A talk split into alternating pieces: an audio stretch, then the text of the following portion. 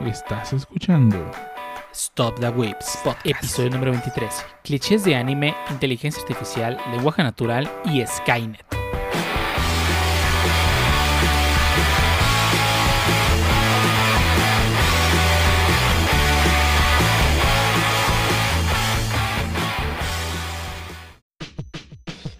Bienvenidos a Stop the Podcast, episodio número 23, un podcast dedicado a hablar de anime, internet, juegos, manga, desarrolladores y demás cosas que le interesan a los waves y donde también hacemos streaming de FaceRig, pero pues el día de hoy no, digo, espero que algún día tengamos la, la, foto de algún perro hablando. De hecho, creo que eso lo vamos a hacer este podcast. Voy a poner un, foto un perro hablando. Si, si están viendo la versión de YouTube, y ven un perro ahí en una esquina hablando mientras estamos hablando los demás, pues ya saben que sí lo hice y si no, pues porque nos dio flojera. Pero bueno, el día de hoy tenemos a muchos integrantes aquí en el podcast esperando dar su opinión sobre temas variados y empezamos contigo, Lee, dinos cómo has estado.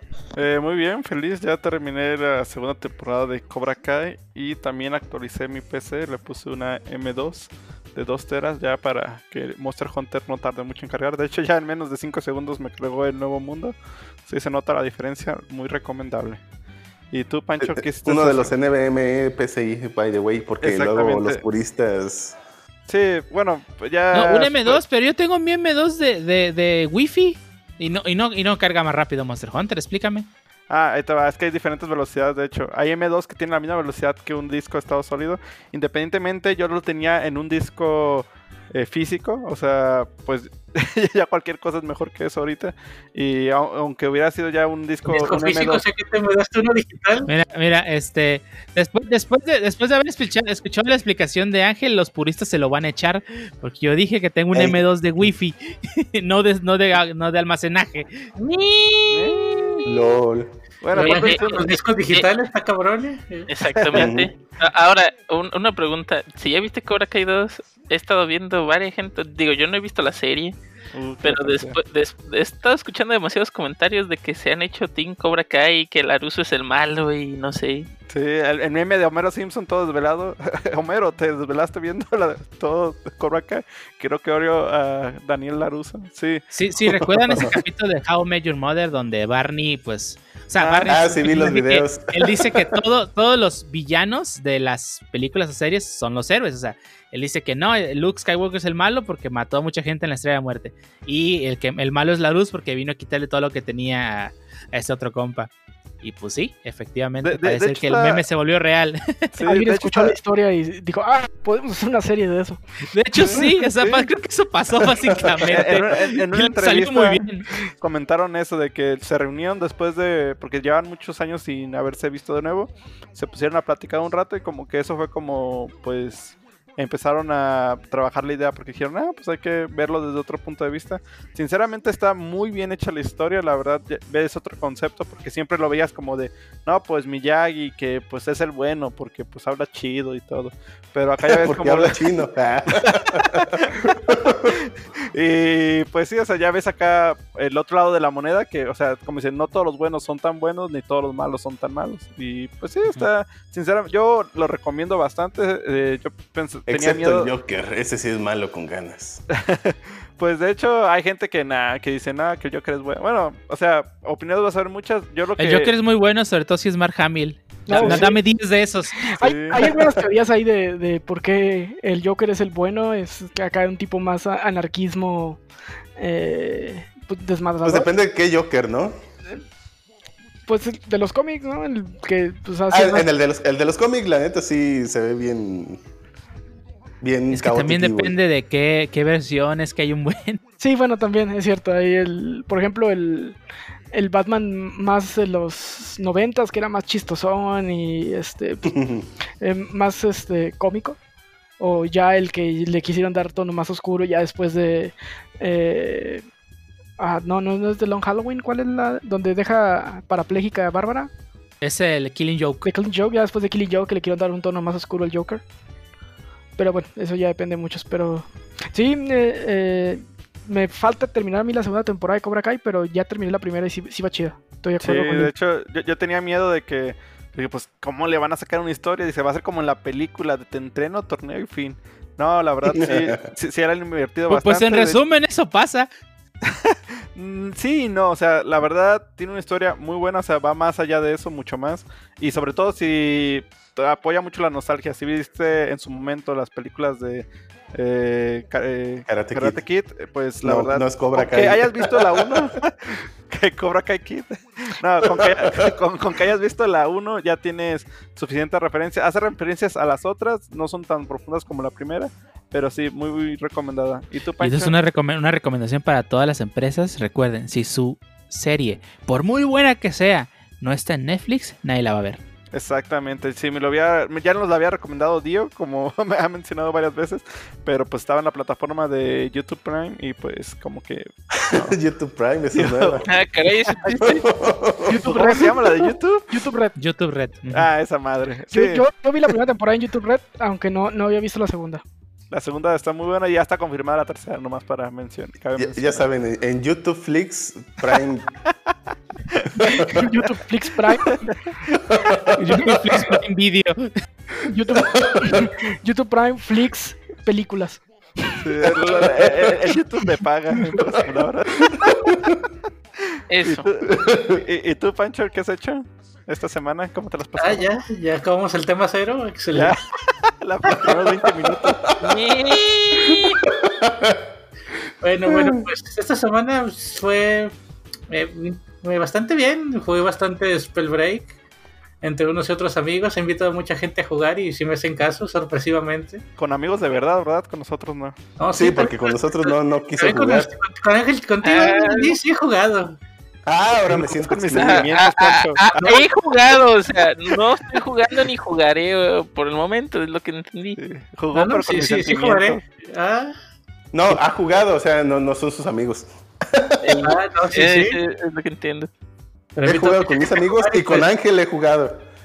Si se pudiera meter de squads de más de tres, tal vez sí jugaría con todos los que he invitado, pero no se puede hacer todo mientras estemos en solo squads de tres mientras sigan siendo malos, no me voy a meter a su squad, es lo que yo entendí. yo soy el que carrea, soy bien malo. Pero bueno. ¿Y tú, de Ninja, qué has hecho? Ah, creo que esta semana no mucho. Creo que he estado trabajando exceso. Eh, ya espero salir la otra semana, pero eh, la verdad ya de contenido multimedia, pues no, nomás vi los capítulos de Recero y los de y el de Rena Girlfriend, que es la única series que estoy siguiendo en emisión ayer me enteré que GTO está en Crunchyroll, entonces ayer vi un capítulo, entonces creo que también la seguiré viendo. ¿GTO? Sí, eh, Great, Great Chichiro Nizuka. Ah. ah, no, Grand Theft Auto. Un, clásico. Grand Theft Output. De hecho, la, serie se ve rara, se ve vieja y pues está en 4.3, ni siquiera eh, es lo que les decía, que parece un rip de VHS. Sí, no se ve tan mal como un VHS, creo que es un rip. No, no, pues, pues obviamente es un buen rip, pero de VHS. pero sí, eh, creo que sí la voy a seguir viendo. ¿Y tú, Choto? Ah, bueno, pues eh, seguí viendo Great Teacher Onizuka. Ya, bueno, no voy a la mitad, pero ya llevo más de 10 episodios, creo. No, no me acuerdo cuántos eh, llevo, pero yo más me mantuve al día con mis otras series. Jugué un ratito Spellbreak, Spellbreak y Smash. Em, eh, fíjate que Spellbreak sí me pareció, digo, fuera del asunto de los hechizos es un Battle Royale como los demás. Aunque, digo, le voy a dar todavía un poquito más de oportunidad, ya que lo de los hechizos me pareció interesante, el poder mezclar traits de hechizos en ejemplo, pues el tornadito de fuego, que bueno, en realidad es el único que vi hasta ahora porque no sé cómo hacer los demás. Pero, por ejemplo, bueno, no era tornado de fuego, era tornado de veneno, donde lanzas el hechizo de, del tornadito, de, del guante del aire, y le lanzas el tóxico y se hace un tornadito de veneno, ¿no? Supongo que se pueden mezclar más, como que he visto por ahí algunas mezclas distintas. Todavía no me acostumbro en general, pero sí se siente de ahí en más un Battle Royale genérico como los demás, donde pues tienes que iniciar, luteas y eres la mochila o la mula de carga para quien te mate, ¿no?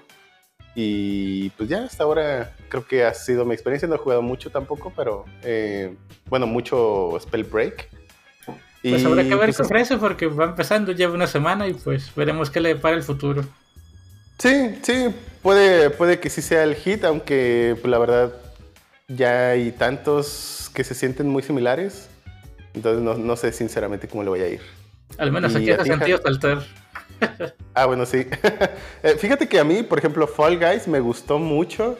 Lástima que creo que... Bueno, no es una lástima, más bien creo que el hecho de que empezaron con... Bueno, creo que los escenarios estuvieron muy simples y repetitivos. Si hubieran sacado un poquito más, creo que el hype se hubiera mantenido por más tiempo, aunque de todos modos ya anunciaron la nueva temporada que se ve mucho mejor en escenarios que los actuales. Y lo que me gusta mucho de Fall Guys y que no, si bien en principio podría parecer una especie de Battle Royale donde pues, solo gana uno, creo que está chido porque no es te moriste y, y- y, bueno, más bien es no tienes que ser el mejor, solo no tienes que ser el peor por varias rondas.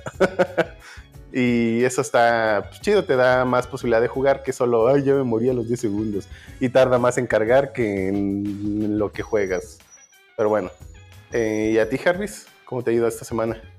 Ah, bueno, inicié una semana algo ajetreada de trabajo para que siento que estuvo bien porque ahora ya al final de la semana ya estoy más libre y creo que estaré más libre. Entonces ahora sí podré jugar más. Am, de las series que estoy siguiendo, pues básicamente solamente con Renda Girlfriend y con ah, Sao Underworld. ¿qué era? Ah, War for the Underworld. hace- es, perdón.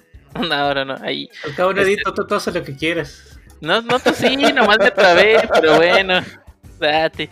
Este, creo que todas las series, nomás esas dos, este, Sao y lo que viene siendo Rena Girlfriend, me faltan por este estar al día. Am, de juegos, básicamente lo único que llegué a jugar fue un poco de Warzone. Recuerdo que el Pancho me dijo descárgate el Spell Break. De hecho, ya se acaba de terminar de descargar. A ver si quiere cargar un manco, porque supe por ahí que ni a Lee ni al Shoto los quiso cargar. Pero está bien, vere- veremos, veremos. Esperemos que sea una buena ronda. Digo, he visto gameplays, de hecho, del Pancho jugando Spellbreak y se ve interesante. Los Ah. squads son de tres, así que hay que ponernos de acuerdo a quién no va a entrar o si hacemos dos de dos. Ah, vaya, digo, vaya. Pancho Yo, el le puedo- elitista. yo también le puedo entrar al Switch. en el- Ok. Yo también le puedo entrar en el Switch. Ahí está, ¿qué hubo? Ahí está, Si excelente. todos los de aquí jugamos, armamos dos squads de tres. Ahí Excelente. está, ahí está. Di- digo, este, sí vi este un stream del Pancho este con Spellbreak y realmente se me hizo interesante por, o sea, obviamente el Battle Royale sigue siendo Battle Royale ah, aquí en China, o sea, la- el objetivo al final En China no sé, porque en China censuran las muertes. En PUBG, en China, en realidad cuando les quitas la vida se despiden de ti, te dicen adiós y se, y se, y se desvanecen en humo. No los matas. ¿Ah, Bueno. sí? ¿En serio? Bueno, ¿En en, en tampoco los matas, se vuelven una bola, una esfera y se van. Sí, sí, Ah, pues al sí. menos- Bueno, bueno, China está al- censurado. Los al, al ok, al final del día tra- tratas de funar a tu oponente, punto. Bueno, a tus oponentes. Exactamente. Ok, entonces este lo, lo que sí, sí me hizo chido fue la mecánica de este los hechizos y cómo se van moviendo, inclusive los saltos es diferente, o sea, esa movilidad se, se, me- se me hizo bien. Digo, estoy acostumbrado a cosas más, digamos, por decirlo así, estáticas o movimientos entre comillas más humanos, entre comillas. Entonces, este sí, pues le daremos una oportunidad. A ver qué sale. Warner está desperdiciando la licencia de Harry Potter. Podría ser un Spellbreak Harry Potter. Battle Royale, Battle Royale. Voldemort. No estaría, Voldemort Battle Royale. no estaría mal. Sí, ¿por qué no? ¿Y usted, jefe, Dio, qué nos cuenta? Pues yo, como siempre, no hago nada y nomás estorbo aquí en el podcast. Y bueno, pues vámonos de una vez al primer tema, ¿no? Que si no, se nos va a hacer muy largo esto. No estorba, jefe, usted edita. Eso ya es. Ah, caray. Y es como media hora de tonterías, así que no hay mucho que perder aquí. Sí, sí, sí, como siempre. Bueno, vámonos a darle. A darle. Ah, caray.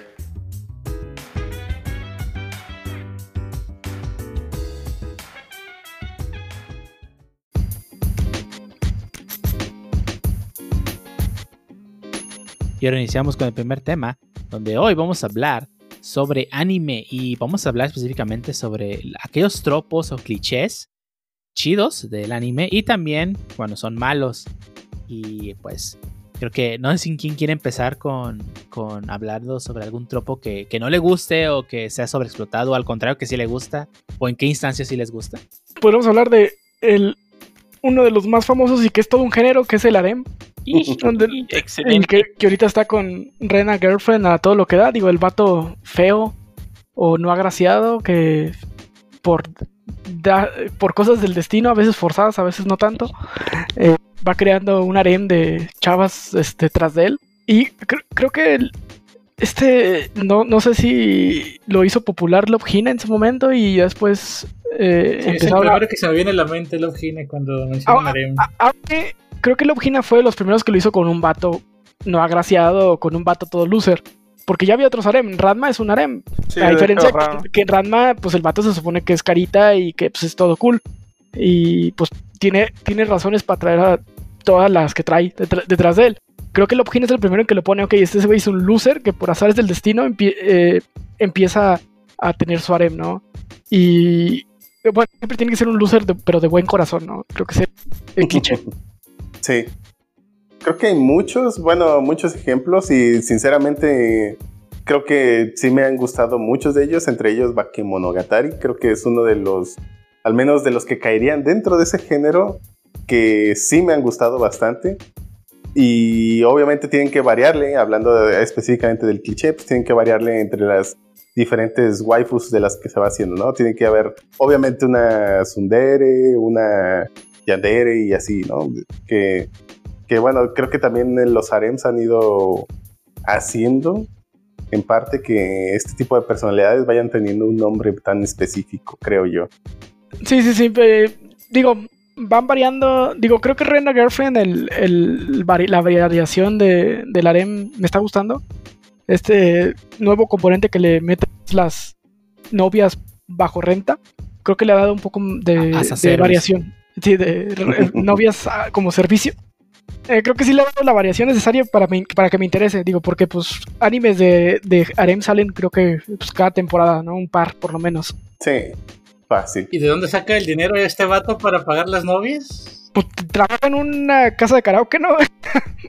Ya empezó a trabajar porque antes no trabajaba. Es Spoiler alert ahí, güey. spoilersazo. Era mantenido de sus papás, supongo. Ajá. Sí, sí. ¿Y le pagaban la novia? Qué chido. ¿eh? Digo, No, pues ¿a- le- ¿alguna le- gracia? No, no, le daban hecho? para comprar sus cosas, Sí, le, le pero las gastaban. Al inicio de la serie se revela de que le dan un cheque con una cantidad de dinero en el banco. Y es, todo eso lo tiene que administrar pues para pagar sus estudios y pues para poder vivir. Eh, Básicamente le dieron el dinero de todo un mes, pero él se lo empieza a gastar en Chizuru, bueno, la, la protagonista, coprotagonista. y, bueno, coprotagonista, para mí es la protagonista. Pero eh, entonces se da cuenta de que obviamente no le va a alcanzar para todo el mes y se empieza a buscar un trabajo. Por eso es que consigue el resto del dinero. Pero bueno, eso ya es técnicamente un spoiler. Pues ya van varios capítulos, entonces. ya sí. la vieron ni modo. Eh, igual y, y, y empiecen a ver. No vamos a hablar nada del capítulo de, la sema- de esta semana, por respeto. Sí, sí. ¿Y Exactamente. si se le acaba el Pero dinero, bueno. se le acaba el arema al prota? Mm, mm, técnicamente no, Pancho, pero deja de pedir respuestas y ve la serie. bueno, bueno, bueno. Digo, ¿la vas a, exactamente, o sea, ¿quieres que te la platiquemos o vas a ver la serie? Te contestas a- platicado, pero bueno. Si, si te contesto esa pregunta, sí, ya es spoiler. Sí. Ajá. Eh, bueno, pues, Pero, pues sí, el. El, te- el harem creo que te- es un, es un cliché que creó todo un, un género. Sí, bastante. Sí, porque hay clichés que no. Por ejemplo, el clásico de se cayó y, y le cayó encima la morra y le agarró las boobs. Y ese es otro de los clichés súper clásicos que cada vez lo veo menos en anime moderno, lo cual creo que está bien porque la verdad siempre ha sido súper forzado eh, desde sus inicios. Y, ahí- y bueno, está claro que este cliché pues, no generó un nuevo género tal cual en, en, en las series, ¿no? En, en el anime. Pero son, más son muy comunes en los harem, así como el, el de que se cae con falda a la morra y le enseña todo al prota. También, ah, bueno, e- e- ese, Eh, ese sí, Pero ese es, digo, e, ese creo que pudiera ocurrir, a lo mejor, digo, nunca me ha pasado pues, pero, pero lo veo más probable que se, se vea más natural pues, a diferencia del otro, que el otro sí es tan increíblemente forzado pues.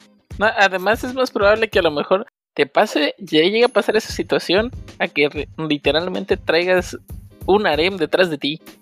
Sí, tan simple y sencillo.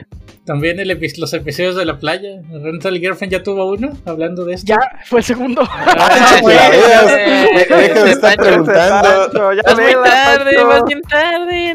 Pues vas a ver si me interesa o no. Pues desde el capítulo. ya, ya vela. Ya vela, hasta tiene dos episodios de playa ya. Creo. Bueno, sí, continúa. Sí, es el, como el, segundo y el tercero. Pero bueno, ya, Pancho, ya deja de preguntar y ponte a ver la serie.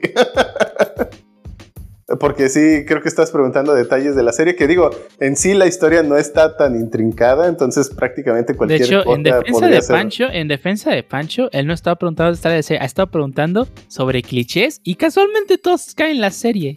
Me está diciendo que la serie está llena de clichés entonces. Y es muy interesante, pues me animo más. Interesante. Ah, técnicamente, esta serie de Rent, a Girlfriend sí es un montón de clichés hechas series, sinceramente. Y hasta cierto punto, al menos a mí, mm, hay algunas cosas que no me han gustado de la serie, pero Chizuru la rescata totalmente. Pero, por ejemplo, si hay, bueno, al menos para mí el protagonista sí se me hace tan enfadoso bueno, es, es tan idiota que sí, también es un cliché dentro de los harems, ¿no? El, eh, que el prota, pues, entre comillas, o no se dé cuenta, o, o tal cual sea medio douche, bueno, no douchebag, sino mm, que hace cosas, entre comillas, sin, bueno, no, las hace tal cual sin saber y hace todo mal y genera otras situaciones pero se sienten muy forzadas y la verdad a mí de repente me empieza a molestar en algunos episodios. Sin embargo, el resto de la serie sí me parece, bueno, en general pues creo que es un appeal mm, más simple el que tiene la serie, sobre todo pues eh, digo, tal cual el puro nombre lo dice, ¿no? O sea, ¿qué, esperarías de una serie que se llama Rent a Girlfriend? Así que, a pesar de todos los clichés, pues se puede ahora sí que apreciar la serie por, por el cómo han manejado todos los clichés, ¿no? Son obvios clichés forzados, bueno, intencionados más, más que nada, a diferencia de los clichés en algunas series donde apenas iniciaba esto de los clichés y que era, pues, no que no fuera intencional, pero pues era menos, mm, menos pensado, digamos, ¿no? Pensé que ibas a decir por la trama. Te, diría que. sí, sí, el plot. Te diría, no es un anime que te va a cambiar la vida, pero mi primer manga fue Love Hina, entonces no, no, sabría decirte. Ah, vaya. Algo que, bueno, eh, igual me gustaría comentar otro cliché, que yo lo llamaría el cliché de invencibilidad. ya que ahorita se me vienen eh, a la mente dos series, pues ya con algo de tiempo, que vienen siendo Pokémon y Yu-Gi-Oh! En el cual se entiende que en muchas series pues el protagonista es el protagonista tal cual, o sea, tiene que pues continuar en la serie, salir adelante, pues ir ganando, superando ciertas cosas. En muchas series los han sabido manejar bien, en otras dices, no, pues nunca lo derrotan. Y creo que en tanto en Yu-Gi-Oh! como en Pokémon ya abusaron de eso. O sea, recuerdo episodios donde. Este, bueno, se le llama plot armor a ese cliché. Ah, el plot armor, o sea, bueno, me tocó ver episodios como, me acuerdo mucho el de cuando Ash luchó contra Brook, que, ah, pues ve Onix, y el Ash sacó a su Pikachu y lo estaba derrotando y de repente se activan los aspersores de agua. es que el anime es poco no, no, está es que, bueno, también, también, voy a decir que elegiste ejemplos muy, bueno, bueno, no voy a decir raros, pero es que en Pokémon, si algo me enseñó, si algo me enseñó Pokémon es que no importa cuánto lo intentes, jamás vas a lograr nada en la vida, porque Ash nunca ganó una liga. Sí, pero o sea, hasta, hasta, hace poco. Hasta, o sea, a lo que me refiero, en todo el camino, o sea, al previo a llegar a la liga, o sea, mm, tiene una, o sea, las victorias que tienes son, ¿cómo te diré? A pesar de que tenga todo en su contra, sale victorioso, o sea, desarrolla, dice, y, y se entiende, o sea, tiene, sabes que le va a ganar a todos los entrenadores porque, pues tiene que llegar a la liga ya en la liga pues pierde porque pues si, para que entre comillas yo me imagino que no se retira o diga, ah, bueno, ya puedo ser. Pierde porque realmente muchos gimnasios los ganó por favores. Digo, el gimnasio de planta creo que le, le, dieron la medalla porque se estaba incendiando y pues ayudó a pagarlo.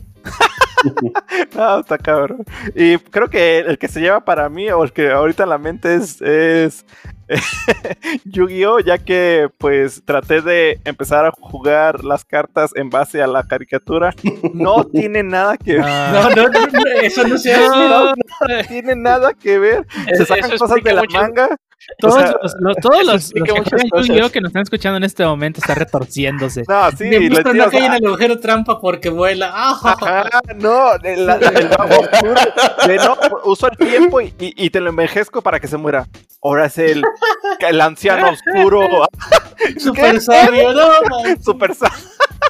O sea, y había un güey que, ok, tengo la carta campo que hace la luna y a los bestias los hace más fuertes. Pues mi golem me alcanza la luna y te la destruye. ¿Qué pedo? O sea, Le quemo las alas a la, a la mariposa y uh, no tiene poder, no, man. Ajá, o sea, no. El, el Yugi Trampitas Bueno, bueno, no podía faltar. en, de- El Yugi Trampitas, sí. de-. En defensa de la serie, todas esas cartas que hacen esos efectos sí existen. Solamente no funcionan igual como lo hacen. El es- hay una carta que es prácticamente destruir la luna. Y sí existe esa carta y sí hace lo que hace el, Te puedo la serie, asegurar, pero no lo hace. el golem. Pero no tenía la carta. No tenía efectos. O sea, era un golem No, normal. no, No, no, lo tenía. Pero hay una carta que tiene al golem, está destruyendo la luna Pero y no hace lo que usa hizo la Yugi. carta. Exacto, O sea, nomás es no usa la la, carta. No se ve, no se ve. Es el Yugi No Trampitas. usa la carta. sí, o El sea, anime salió en la época donde las reglas de Yugi todavía no estaban escritas, ¿o sí? Es correcto, cuando salió originalmente. que eh, lo- Yu-Gi-Oh! el manga se trata de juegos de mesa realmente. correcto, el, el manga, ori- el originalmente. Ajá, originalmente el manga de Yu-Gi-Oh! se trata de pues, puros juegos de mesa. eh, hasta que sacó lo que fue eh, Magic and Monsters. Este que fue que venía siendo Duelo de Monstruos ya en la serie. De que sacó dos capítulos de ese juego específicamente. Le llovieron tantas cartas a la editorial, que era Shueisha, este, la que publica Shonen Jump en Japón. Le llovió tantas cartas de, güey, quiero jugar ese juego, quiero jugar ese juego, quiero jugar ese juego, que le dijeron al autor, ¿sabes qué? Lo que hiciste del juego pegó machín. Enfoca tu serie a hacer esto y vamos. Y Konami se metió. Bueno, perdón. Primero Bandai empezó a querer vender las cartas. Eran las reglas originales. O sea, cuando inventó el juego originalmente eh, Kazuki Takahashi, pues no tenía nada pensado de las reglas. Eh, fue por eso es que es tan diferente la primera temporada de Yu-Gi-Oh! Y los Sí, primeros videojuegos también y se los- ven muy, muy diferentes. Ajá, es correcto, hasta que ya fue a Ciudad Batallas, donde ya se reestructuró un poco más las reglas, y con ayuda de Konami, que es la que se encarga actualmente de publicar el juego, pues ya se re- redefinieron mejor las reglas. Por eso que hubo un cambio de reglas en la serie. sí, bajaban monstruos así como de. Quiero bajar tres dragones. No sacrificaste nada, no. A perro. Sí, o sea, pero bueno, eh, hablando de, no- de nuevo, pues sí, tal cual se inventaban efectos para salvar al protagonista, ¿no? De que era pues, tal cual el plot armor Sí, o sea, Se la acomodaban las cartas, a mí no me engaña el Yugi. Ah, el corazón de las cartas, sí, claro. Si, si el siguiente turno saco el brazo de Exodia, gano. ¡Ay, el brazo de Exodia! Mira lo que tengo. En el manga sí queda cla- claro de que, de que el faraón tenía el poder de acomodar las cartas. ¡Ah, Ah, no sabía! ah, ¡No sabía! De, de hecho, sí, sí, bueno, Tenía no el sé, poder si, de hacer trampa. no sé Ey. si a esta altura se, se- se pueda, se pueda calificar Es como un poder. spoiler, pero ya eh, casi de las últimas partes del final de la serie de Ciudad de la parte de Ciudad Batallas y luego ya para el final de la serie, prácticamente te dan a entender eso, que tenía tanto poder el, el faraón que tenía la habilidad de sacar la carta correcta en el momento correcto, básicamente Correcto. las cartas. No, Hacer no más trampa, eso. sí, ajá. Le- les agregaba efectos a las cartas. Con una pluma le escribía y también puede hacer esto. A- Ahí también pues era este cuando sacaban ciertas cartas, sobre todo en las sagas de relleno, que es donde más se inventaron los efectos. Este, que, pues, Ay, esa de los tres dragones. Sí, exactamente. Todas esas cosas de las, la de Noah y la Tres Dragones, pues tenía muchos efectos bien locos que al final de cuentas cuando Konami ya los traducía a los juegos de cartas decía, no mames, es que si saco esta carta va a ser eh, y este un, un- va a ser este Voy a romper el juego. Broken, va a romper el juego y lo que hacían era bajarles el nivel de poder. Es por eso que muchas cartas de las sagas de relleno son tan poderosas y cuando lo ves en el juego pues son una mierda. Sí, sí, o sea, me, ac- me acuerdo, eh, pues literalmente ese de la saga de los tres dragones, que es cuando sale el sello de Orikairkos. No sé si te acuerdas al final de la parte, bueno, Este va a ser spoiler y no, yo digo, ya tiene demasiado tiempo la serie. Nah, ya, la Eh, serie ya tiene mucho. Li- Literal, o sea, Ah, ya. literalmente se convierte en caballero su carta y luego y pongo es- es- esta otra carta que le va multiplicando y como tengo esta otra carta que regresa al poder se multiplica su poder hasta el infinito al igual que tu dragón ¿no? ¿qué? No, pero hasta el infinito. y pum atacaba y ¡zum! lo mató o sea sí o sea, en- entiendo la parte de que pues eres el protagonista y tienes que ganar pues, tío, todas las veces o te tienen que salir todas las veces de hecho solamente una vez perdió y sí se veía devastado el tipo No, de hecho perdió más veces, no solamente una. Creo que perdió como tres, si no me equivoco. Sí, Sí, pero, es que pero la, algo- la- la vez que perdió para mí de verdad solamente fue una o sea que no lo salvaron que simplemente sus cartas al mar. no no no no no no no O sea, esa vez me hicieron pedazos. Pero, por ejemplo, la primera vez del en el duelo de los duelistas contra Kaiba, o sea, literalmente se dejó ganar. De- al final, pues, de- después de todas las trampas, se dejó ganar. Entonces no lo cuento como pérdida. Y Es que, después, es que si no se suicidaba Kaiba, ¿no? Si ganaba. exactamente. Sí, Y, to- y todavía. tan, tan No, no, no. malo, ¿eh? Neta, ¿eh? Y, y Si me deja de- ganas, me suicido. ¿eh? No, y deja, y deja de eso. O sea, al final, todavía en la serie decía, yo le gané a Yugi en el duelo de los duelistas. No manches, pues amenazaste con suicidarte. ¿Cómo no lo ibas a ganar? ganar es ganar. Se pasó. Ganar es la- ganar.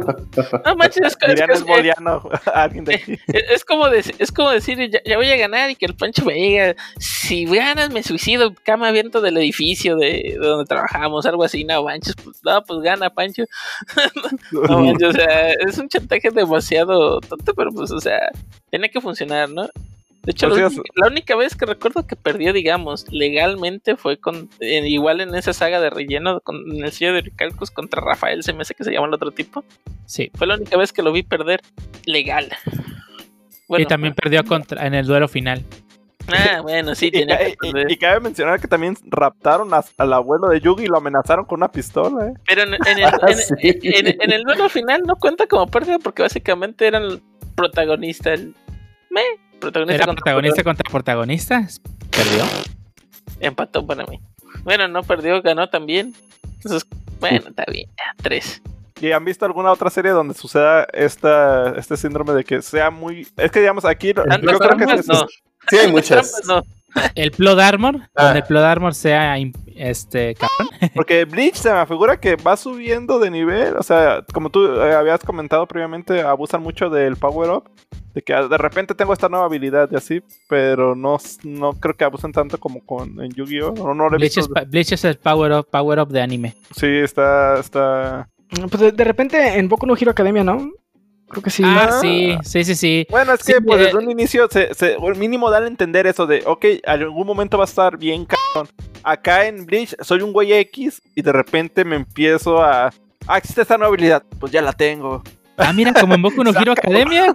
Ah, sí, pero. en Boku no. Hero no, no, o sea, es que, mira, ahí te va, yo defendería ese punto porque es una habilidad que va trascendiendo, te la dan y vas adquiriendo, o sea, vas aprendiendo a cómo usar el poder que ya tienes. No es un poder que de la nada, por gritar muy fuerte, por una situación sea, Pancho, no spoilees, por favor, déjalos. Perdón. a rayos, pero me tengo miedo ya. bueno, bueno, yo diría Cuando ves el manga. a- hasta donde voy ahorita. O sea, no, no me ha tocado verlo tanto. O sea, mínimo como que dan esa... eh, Dan a entender eso. Acá creo que pues abusan mucho de Bleach. En Naruto creo que también siento que de la... O sea, hay gente que dices, ah, cabrón, este es el... Pues este es un ninja que ha matado un chingo de gente y yo soy un niño de 11 años que llevo entrenando 6 meses y ya me le puedo poner al tú por tú. Dices, ay, Pues cualquier chonen, ¿no? O Es- sea, eso, Sí, es cualquier shonen. es cualquier shonen, pero eso no, eso nunca pasa en Naruto hasta el final. Al inicio de Naruto, si recuerdan la saga de Sabusa, te- el- los dos güeyes hasta están bien chafas. Y lo, lo único que lograron en algún momento fue lograr hacer que el malo, que en ese momento que era súper poderoso, era que quitara la mano de cierto lugar y ya con eso el güey Kakashi, que era el, su maestro, pues ya logró pelear con, con- con él en igualdad de condiciones. Pero se hicieron todo un show nomás para lograr que quitara la mano de un solo lugar. bueno, eso sí. Ahí estaba muy chido. Ya después al final de Shippuden sí ya es bastante bueno. Bueno, luego hablamos de eso. Pero oh, uno cliché, otro hablando de otro cliché de los shonens. y que, bueno, este, por lo menos Naruto no sufre tanto, tanto de él, pero yo conozco otros que sí. Es el, fam- el famoso Nakama Power. Nada como, ah, me voy a morir. No, Deja, recuerdo a mis amigos. Lo milagroso. Sí, recuerdo a mis amigos y boom. Se escucha el opening y boom, se vuelve poderoso. Ah, vamos, bueno, va- ¿eh? vamos, vamos, vamos a regresar a Yugi entonces. Mm, No, mira, yo, yo creo ¿Cómo que, no? que, que Dra- Dragon Ball sí, sí tiene algunos ejemplos de eso. no es cierto. ¿Cuál? Con Krillin usó la pa- Kama Power. No, ese es un power Sí. up y está justificado. ¡Y mi compa! Te llamo más. Por, eso, por eso decía que íbamos a regresar a, Yugi. acuérdate di- que acuérdate que en el reino de los duelistas cuando estaba Pegasus queriendo leer la mente y siempre podía leer, Ay, sí, sí. salieron los amigos porque unieron sus, sus brazos, hicieron el lazo y no vas Ah, a bueno, leer la es- es- ese es, ese es un Nakama Power, sí. Ahí está, no, de el, nada. el- el power up de Super Saiyajin me lo respetan, por favor. Goku y pu- Porque llegó y creó escuela. Llegó y creó una escuela. Este mi compa, Freezer, llama más. No puedes decir que el cliché original es malo porque él lo creó. Sí, no, y aparte, sí. cuando lo vi la primera vez en Canal 5, es, no, es como bien si dijeras que es que Flom o cualquier otra serie de Isekai de las viejitas es mala solo por ser Isekai. No, pues no, no, no. 20 minutos de gritos, termina el episodio, empieza el siguiente episodio, más gritos, A huevo. Ah, finalmente. Pero recuento de los gritos. lo respetan, por favor. Pero hablando de clichés malos, el Isekai. ¿Y quién se cayó? Isekai. Qué, mal chiste. Ah, Sí, sí, bastante, pero, pero bueno, era obligado. bueno, de Sí, todos modos, obli- fíjate que no, no diría que es malo, creo que abusaron totalmente. Exactamente, sí. Llegó el punto en el que, en el que de, de ser, de, ah, otro Isekai es un, ah, puta madre, otro Isekai. Ajá, O sea, eh, más bien ya es, ah, no mames, este güey, este no es un Isekai. Sí, sí. sí es, lo, es- es lo malo, abusaron tanto del cliché. Ah. Y hay series que son Isekai, pero, o sea, no te, te vale tanto que sean Isekai. Por ejemplo, Digimon, la primera serie son son Isekai, no sé si se habían dado cuenta. Sí, sí, Sí, sí. Y pues como no, no era el su centro el Isekai, bueno, no, nadie se da cuenta que era el Isekai. Sí, Pues, y, cómo, y cómo ha cambiado, Sí. ajá, cómo ha cambiado tanto de ser un Isekai de me voy a otro mundo y vas descubriendo el mundo con el protagonista, que, que empiezan No, y series es que como- también, es que también empezaron con el abuso de cómo eran transportados. Ajá, Por ¿cómo son ejemplo, en el transportados? caso de, ajá, en el caso de Digimon no, no, no lo atropella un camión. No, este, pero, pero lo que no me gusta, eh, muchas veces, independientemente de la forma en la que se mueran los protagonistas y llegan al otro mundo o cómo los transporten, que luego hay personajes que llegan a- al, al mundo y dicen, ah, me transportaron a otro mundo, genial, y ya asumen todo eso que pues Lo toman muy natural, como dicen, en lugar de sacarte Sí. de onda, como los niños de, ay, güey, hay un insecto, me están golpeando, estos güeyes hablan. Recero, Recero así empieza. En, en Narnia, tal cual te dicen cómo se va a ir, el león, la bruja y el ropero.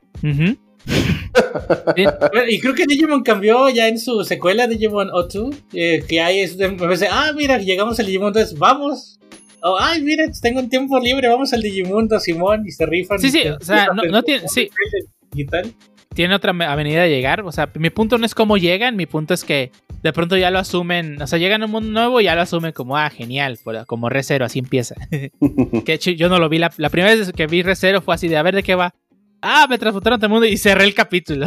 Sí, no, de hecho, algo que hacen para, como entre comillas, facilitar es como si, es que en mi mundo existe como películas o literatura enfocado a esto de, ah, pues existen elfos, existen reptiles, y ah, pues ya llega aquí, ah, pues me metieron en un mundo fantástico, y ya lo toman como que. es que también, natural. también es ese, ajá, también es esa parte del abuso que creo yo se ha dado y del por qué se ha empezado a generar cierto odio, o bueno, o rechazo más bien, hacia estos isekais. Y es que prácticamente la mayoría de los isekais son transportados a un mundo estilo eh, juego RPG, eh, bueno, Sí, JRPG, ¿no? Específicamente. Ajá. Donde están los, donde existen criaturas exactamente iguales a las que encontrarías en un JRPG, ¿no? Los, es- desde los slimes, que siempre aparecen, hasta obviamente los elfos, eh, Siempre, siempre es un mundo como medieval, ¿no? Y creo que viene desde los isekais no Ajá. japoneses. eh, por ejemplo, pues hace un momento mencioné a Narnia, que pues Narnia también se van a un mundo así tipo medieval, mag- Sí. magos y cosas. Bueno, bueno, bueno, es que técnicamente los. JRPGs, digo, técnicamente no es como medieval, aunque sí se basan mucho en ese mundo más la magia, ¿no? Pero, por ejemplo, creo que tienes, tienes un punto, ¿no? O sea, siempre, creo que el hecho es de que es como que muy similar. hubiera estado interesante, a lo mejor un Isekai donde es transportado al futuro, a un universo futurista. Ándale, al Digimundo, por ejemplo. en, el Digimundo, ahí sí, o sea, tanto como dicen, pues crearon un mundo para, o sea, no reutilizaron como, ah, pues mira, pues estos animales existen en nuestro mundo real. O... De hecho, bueno, lo conocían a través del videojuego, según yo, pero pues los niños no conocían nada de, pues de ese mundo en sí, como dicen. O sea, fue algo novedoso para pues todo lo nuevo que iban descubriendo. Y, en general empezó a haber una serie de, ¿cómo se dice? Como una... Mm, ¿Parodia? Como, como crowd, ¿cómo se dice? Muchedumbre de isekais. Porque sí, el género no es nuevo, pero empezó a haber un montón en un poco espacio de tiempo, ¿no? Y todos muy parecidos, ¿no? Ahí está obviamente Recero, el del slime que hasta... ¿Eh? Konosuba.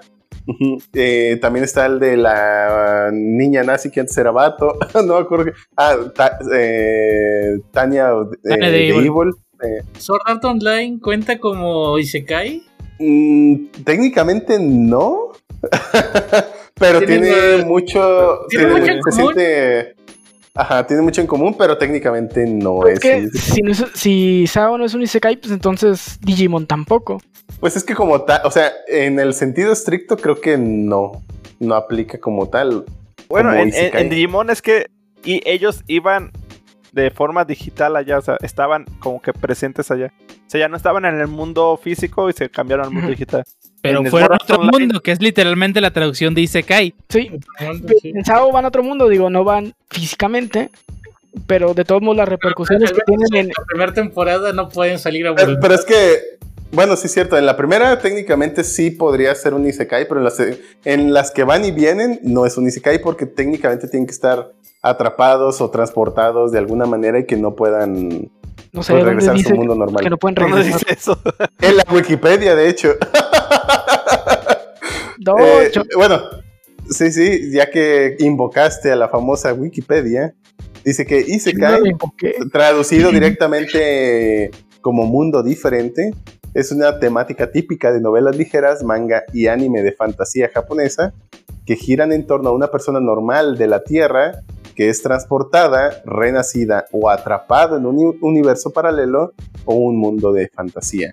Entonces, según la definición, tendría que ser transportada, renacida o quedar atrapado en ese universo. Eh, eh, digo, podemos verlo, eh, un claro ejemplo de lo que es un Isekai creo que viene siendo Konosuba, porque o sea, ya le dijeron, no vas a volver, o sea, te vas a ir a ese mundo y ya. Y si derrotas al, compa, pues te mandamos a. Bueno, pues ya, se murió. Iba, a mandar un spoiler, pero, pero básicamente, o sea, si, si pasas al jefe final, ok, ya vas al cielo. Y si no, pues ya, ahí te quedaste, compa.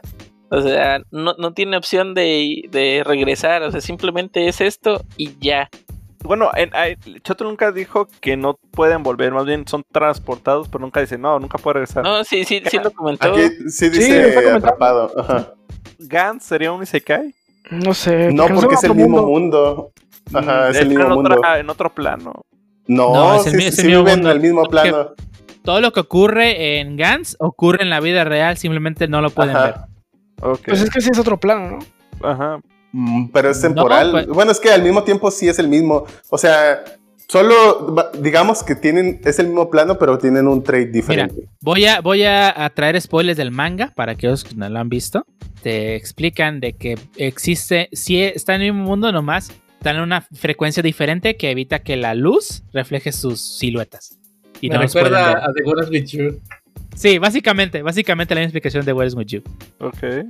Y eh, bueno, además, basado en el anime, por ejemplo, está em, la Kei, que, que es mujer, no me acuerdo cómo se apellida, pero está ella, que además cuando en su intento de suicidio, la original no se murió realmente, pero ella sí se terminó con un fax y ella puede ir a la y, bueno a su casa pero al mismo tiempo ya no quiere ir porque pues, realmente la otra sigue viva le llama a su mamá etcétera entonces sí viven y, pueden interactuar en el mismo mundo incluso con ellos mismos podrían bueno con ellos mismos no porque pues, es su clon su copia o lo que sea pero interactúan en eso sin embargo tienen el trait de que básicamente cuando están en su juego Gans de alguna manera, digo, yo no he leído el anime, digo, el, manga, pero al menos en la serie Gans de alguna manera les da el trait de ser invisibles.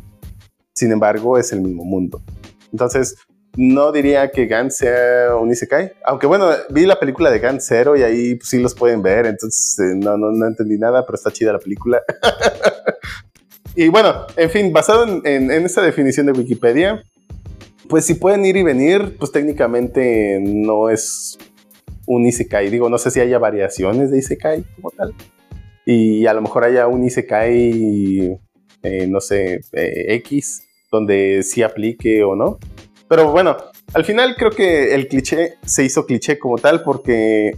Y, pareciera que se hizo cliché recientemente a pesar de que pues sí ya existían. Scaflón específicamente sí entra en esta categoría específica de Isekai. Digimon la primera temporada también. Estamos olvidando uno, las guerreras mágicas. Ah, las guerreras mágicas, cierto. Bueno, yo no la vi desde el principio. Solo la, la vi en el 7 y pues en general estaba chido, pero no, no tengo muchos recuerdos de, de, las guerreras mágicas, sinceramente. Pero bueno, si, si a lo que voy es, si recordamos o si hacemos remembranza, pues realmente nunca consideramos que fuera un cliché en aquel entonces o que fuera un cliché incluso en años, eh, digamos, hace cinco años, pero, pero sí sabemos que es un cliché en estos últimos tres años. ¿Por qué? Bueno, pues creo que simple y sencillamente se vino una horda de este tipo de género y empezaron a salir los memes y por supuesto ya se hizo o se transformó en un cliché de una broma, bueno, no broma, de una trama o tema utilizado poco en, el anime, de repente se volvió tan usado que pues se volvió cliché, ¿no? Y también tiene que ver con pues hasta qué punto decimos que ya es un cliché o hasta qué punto solo es un recurso utilizado en alguna historia. Creo que pues no hay como tal reglas, pues, sin embargo, pues supongo que tiene que ver con la tendencia o el grado de utilización de este recurso. Y vamos a hablar de Nakama Power de anime. Fairy Tail. Creo que ese sí es un recurso todavía más abusado a lo largo de las diferentes generaciones de anime. Por ejemplo, bueno, más bien prácticamente todos los shonens utilizan de alguna u otra manera eh, ese recurso. Sí, o sea, hay muchos shonens que lo utilizan, unos de mejor forma que otros. O sea, digo, depende mucho de cómo lo utilices. Si lo utilizas tipo Fairy Tail nomás porque sí, y creas una situación nomás para usar una, una cama power para salir de ella, pues como que sí está muy chafa. En cambio, hay series que no voy a mencionar porque es spoiler, pero pues que sí saben utilizar en la cama power. Y a pesar de que tú lo lees y ah, sí, es un build cama power de librito, pero está también construido el contexto en la historia que pues hace, ah, no, voy a decir, no voy a decir es que hace todo el sentido del mundo, más bien es un, pues me, parece correcto en el momento en el que se utilizó, que lo cual muy pocas series hacen, por ejemplo, Hunter x Hunter es un buen ejemplo de cómo utilizar tanto power-ups como Nakama Power en un buen contexto en la serie, porque la serie se encarga de construir también la historia, que te da igual que sea una Nakama Power o un Power-up, lo entiendes porque la historia se estaba construyendo hacia ese camino. No, como da sentido, porque hay veces como comentaste en Fairy Trade que dicen, no, pues este enemigo nunca nadie lo ha podido derrotar, o va a caer tal meteorito, va a suceder tal situación. la cual dices, pues es ilógico al momento, al nivel que tienen ahorita, poder llegar a derrotar o hacer esa cuestión. Y de repente, nomás porque todos se juntan, pues logran hacerlo. Y pues hablando de enemigos, no sé qué tan común sea, pero convertir a los enemigos a tus aliados es algo que pasa muy frecuente. Leí que Naruto era algo común. En Dragon Ball también. O que presenten la historia triste del enemigo, pues, digo, de los malos, para hacerte sentir mal cuando se mueren. Sí, la, la, el, el, hacer tus amigos en, ah, de, de, los enemigos, volverte los aliados, es un muy, muy común y de hecho pues nació en los RPGs, en los JRPGs, que pues vas reclutando...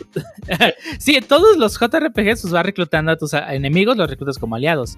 Muchos lo hacen y pues es algo que heredaron los shonens de, pues, a partir de, esta mecánica en varios JRPGs. De hecho, muchos autores pues, han dado específicamente ejemplos de, pues sí, este, ¿por qué hiciste, decidiste hacer la, parte a partir de enemigos? No, pues que me basé en Dragon Quest tal.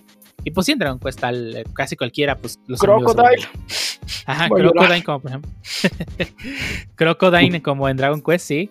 Que ya viene la nueva serie en octubre, prepárense. Junkel también, ¿no? Ah, de veras, sí. Junkel en la serie van ¿Va a empezar desde el inicio? Sí, por, los, por lo que han puesto en las imágenes, pues se ve toda la, toda la saga de la isla. Sí, Ah, lo cual va a estar excelente porque sí, esos capítulos Sí, yo, están yo no la imposibles de vi conseguir. completa. Ajá. están imposibles de conseguir en buena calidad hoy en día, así que tener un- una versión con mejor animación y pues va a estar increíble. La animación siempre se- tiene CGI, se ve rara. Por lo menos en Sí, la vi. parte de CGI se ve rara. Digo, entiendo que quieran hacer los monstruos en CGI porque de hecho ya tienen los modelos de los monstruos Sí, en 3D. no sé si quieren dar la intención de que se vea como si estuvieras jugando un Dragon Quest. No, yo creo que más que nada lo hicieron para ahorrar presupuesto y pues no tener que animar tantos personajes en pantalla. Sí. Pues, a saber, a saber. Sí, hoy en día el CGI es una técnica tan usada para bajar presupuesto. Bueno, para ahorrar costos, no tanto bajar presupuesto. Po- Porque, bueno, yo sé que en Japón, Dragon, en Japón Dragon Quest el juego es muy popular, mucho más popular todavía que Final Fantasy. A lo mejor aquí en, en América no se hace mucho sentido que se sienta como si estuvieras jugando Dragon, jugando Dragon Quest, pero en Japón sí me haría sentido que la gente relacione todavía más Dragon Quest, la serie, con el juego que con la serie original. ¿Está Ujú. basado en algún juego de Dragon Quest? ¿Este anime de Dragon Quest o es una historia del mismo universo nada más? Cada historia de Dragon Quest es independiente en- dentro del mismo universo. A diferencia de Final Fantasy, que es historia independiente y cada Final Fantasy es en su propio universo. Ok. Excepto el 10.1, el 10 y el 10.2. El manga de Dragon Quest, eh, es, es- la serie está basada en el manga de Dragon Quest Dino Daiboken, que a su vez no está basado específicamente en un juego, pero sí se basa un poco en la historia de Dragon Quest 2, que este, no son los mismos personajes, pero su historia del pasado, o sea, lo que ocurre antes del, del- inicio del manga, está basado un tanto en lo que pasó en ese juego. Sinceramente no los he jugado, me lo platicó un amigo que él ha jugado todos los Dragon Quest, y él más o menos me explicó que así, está, así podría ubicar cronológicamente la serie dentro del universo de los juegos, pero no es canónica de los juegos. que no, no, no sé qué tanta influencia tenga, pero parece ser muy muy común, es la, ah, la presencia casi nula o nula de los padres de los protas. Por alguna razón, Ah, o siempre sí. viven aparte o ni siquiera tienen padres y ni les afecta. Pues, sí. No, o, o- o el otro es de que por alguna razón siempre, siempre los papás tienen que viajar al extranjero. y, o se la pasan de viaje siempre. O de, de si cumples la mayoría de edad en un anime ya no vas a hacer nada en la vida. Porque al parecer todo te pasa entre los 15 y los 18 años. Ah, sí, no. Si no te pasó algo interesante, pues ya eres el personaje secundario de alguien más.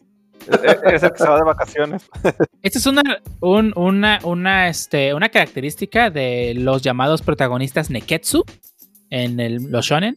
Que pues básicamente eh, las, las características de los protagonistas Neketsu, y creo que si las menciono van a mencionar, estoy casi seguro que van a reconocer a más de un personaje con esas características, son que suele ser huérfano o sus padres viven lejos. O a menudo tiene un sueño que cumplir el protagonista. Suele ser honesto, inocente y a menudo ingenuo. Suele ser ser de buen corazón. Suele tener poderes o habilidades sobrehumanas o poderes mágicos. Se reunió con sus amigos durante la aventura luchando contra el mar o para conseguir ese propósito. Su más grande rival puede llegar a ser su más grande aliado en algún momento del tiempo. Este, participan Ay, en un torneo. Les gusta, les gusta sus habilidades, les gusta mostrar sus habilidades para verse fuerte y poderoso y no por ser protagonista. Varias chicas o personajes este, están interesados en él románticamente. Tiene un gran talento natural para el combate. Le encanta comer muchísimo. Está, Mm, cuando eh. está a punto de perder o morir. Se hace más fuerte gracias al poder de sus amigos. Y tiene honestidad, espíritu de grupo y dedicación al interés público. Dragon Ball, todos esos Dragon Ball. Ey, Naruto. Te acabo de Dragon mencionar Ball, un- Naruto el, el y- arquetipo, el arquetipo del protagonista Neketsu, de los cuales Goku, Naruto, Seiya de Caballero Luffy. Luffy, o sea, tal cual, Midoriya, todos sus personajes son tal cual un protagonista Neketsu. Obviamente, Uh. cada, cada uno está basado en el arquetipo. Todos, todos sus personajes tienen sus pueden evolucionar de forma diferente. Digo, estoy casi seguro que Seiya no evoluciona en ningún punto de la serie. este, ni tampoco Goku. Pero este, estamos de acuerdo que. Bueno, no voy a decir, no voy a defender a Naruto como que su evolución es la más chingona del anime. Pero la verdad es que sí, sí va evolucionando el personaje de volverse un personaje muy animado a, a volverse un emo que llora todo el tiempo por Sasuke. Otros personajes como este Natsu de Fairy Tail, pues es un arquetipo ahí hecho y derecho y no, no cambia en toda la serie. Y, y es como manejas tu personaje. Digo, no tiene de malo iniciar tu serie con arquetipos. Casi todas las series se basan en el arquetipo del camino del héroe o el monomito o el héroe de las mil caras, en el que. Eh, y, y se los voy a escribir tal cual, digo, se van, van a identificar creo que del 80% de las series, ¿no? Es que, el, que el- la, la- la historia comienza con el llamado de la aventura, algo que cambia en el mundo del protagonista y que lo hace salirse a la Oh, aventura. ¿no? Y luego va el rechazo de la llamada, el, el personaje principal está renuente a, a tener la llamada, no está totalmente seguro. Luego O tiene una- preparado. o preparado, y luego tiene la ayuda sobrenatural, aparece un ayudante, un guía, un mentor, un Pelito. tutor, alguien que, así, algo, algo que lo ayuda a embarcarse esta aventura. Y luego va el cruce, del, el cruce del primer umbral, que es la primera dificultad que va a tener el, el héroe. El vientre de la ballena, también que le llaman, donde pues, ya el, el- el- empieza la primera metamorfosis del héroe a, a lo que ya va a ser. Y este, pues bueno, van, van distintas pruebas. La, la iniciación, el, eh, y al, al final el don del final, que es eh, cómo supera todas estas pruebas. Y pues al final obtiene algo que cambia, bueno, que lo hace regresar a la paz o al descanso.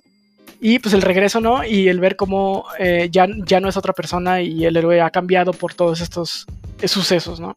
Entonces, pues digo, y es, es más extenso, lo, lo resumí así a, a TLDR. Y no solo el anime se basa en estas en estos arquetipos, sino lo puedes ver en El Señor de los Anillos, lo puedes ver en Harry Potter, lo puedes ver en La Guerra de las Galaxias, lo puedes ver en, yo creo que infinidad de historias, ¿no? Ajá, sí, sí, muchas series se basan en estos arquetipos, como por ejemplo también el Bellonci- Belloncino de oro, que es básicamente encontrar un objeto tesoro, que pues creo que todos hacemos una serie que trata de eso, básicamente. El Mesías, el Edipo Rey, ¿sí lo mencionaste el Edipo Rey o no? Mm, creo que no, pero es- O sea, son, son, son arquetipos de, de historias que pues si lo lees, eh, si lo lees en, en- desde el punto más simple, vas a decir, no mames, pues esta, esta serie es básicamente esta historia y ya. Si lo ves desde el punto Pues más es que ya hay muchas herramientas literarias y bueno, sobre todo en cómo contar una historia Ujú. de las que pues, saben que funcionan, no han funcionado eh, y pues no quieren reinventar la rueda o bien simplemente quieren aprovecharla. Y, Y es pues por ahí eso nacen que- los clichés, ¿no? Ajá, y era lo que comentaba, el, arquetipo de Neketsu no es que sea malo, simplemente depende cómo lo en tu obra. Si lo usas nomás Ujú. porque sí y no haces que tu personaje evolucione a lo largo de la historia, pues depende mucho de cómo contes la historia y va a ser bueno o malo. Sí, la idea es que, o sea, no tiene nada de malo usar uno que otro cliché o una que otra herramienta ya existente se llame o no cliché. Sin embargo, pues lo importante es que toda tu serie o toda tu, bueno, to- todo lo que sea que quieras contar no se sienta igual que cualquier otra. Entonces, es ahí donde entran las diferencias entre una y otra, a pesar de que siguen algún tipo de arquetipo eh, o que siguen algún tipo de cliché pero pues le dan su propio toque, ¿no? Ahora sí que eh, eh, de cada autor. pues ya lo mencionaban, Harry Potter, El Señor de los Anillos y Star Wars son el mismo arquetipo, es la misma historia. Eh, como tienen un fandom tan grande cada uno y muchos, incluyéndome, son fan de las tres, pues es como el cómo desarrollaron este universo, cómo desarrollaron la historia, aún basándose las tres en el mismo arquetipo. Sí, o sea, pues no, no, no tiene nada de malo. Sí hay abusos muchas veces y eso termina pues matando una serie o haciendo, ay, ya no quiero ver más de lo Una de las cosas que creo que, que más benefició a las tres que acabas de mencionar es el world building que tienen. Porque este mundo está muy bien hecho y tiene sus propias reglas. Sí. Lo cual lo hace que sea interesante. No nomás es un pasa porque sí, es un ah, pasa por Sí. Bueno, estas razones. eh, las bien- reglas bien definidas, podemos discutir las últimas tres películas de Star Wars, pero sí. Ah, bueno, ok, pero ¿estás de acuerdo que el Señor de los Anillos, el, el lore que tiene es. Uf. No, no, el, el universo del Señor de los Anillos creo que es el universo mejor desarrollado que ha habido en la historia. Tiene sus idiomas, los idiomas tienen reglas, le- eh, reglas gramaticales como cualquier idioma. Digo, era Ujú. lingüista, O Tolkien, sea, están bien, están bien definidos, pues, básicamente. mm, Ujú. tal cual tienen reglas lingüísticas. Digo, y ayuda mucho que Tolkien era doctor en lenguas, pero, o sea, tú, si tú quieres aprender eh, Sildarin, pues, ah, tiene sus formas y no es un lenguaje creado a la y se va. Ajá, sí, sí exacto, o sea, existe el lenguaje sí. y lo puedes aprender. Sí, el autor le puso mucho tiempo y esfuerzo en todo este tipo de detalles y digo, no está de más, digo, era parte de su profesión o bueno, de sus intereses al menos. Entonces le, le puso mucho pensamiento y mucha lógica y realmente está tan bien hecho. A diferencia, digo, porque te puedes inventar un lenguaje, ay, le cambio las palabras por, bueno, le cambio el abecedario y pum, listo. Pues sí, técnicamente lo es, pero pues, ay, no es la... Ajá. bueno, bueno, sí, técnicamente lo es, pero pues tampoco se siente innovador o no se siente diferente. De otro mundo. Entonces, o de otro mundo, exactamente. Cuando, pues, por ejemplo, este autor u otros autores que lo han hecho, realmente sí pusieron mucho detalle de atención y es donde, pues, brillan sus historias. Es correcto. No hay que querer en el cliché del relleno, yo digo que ya estuvo.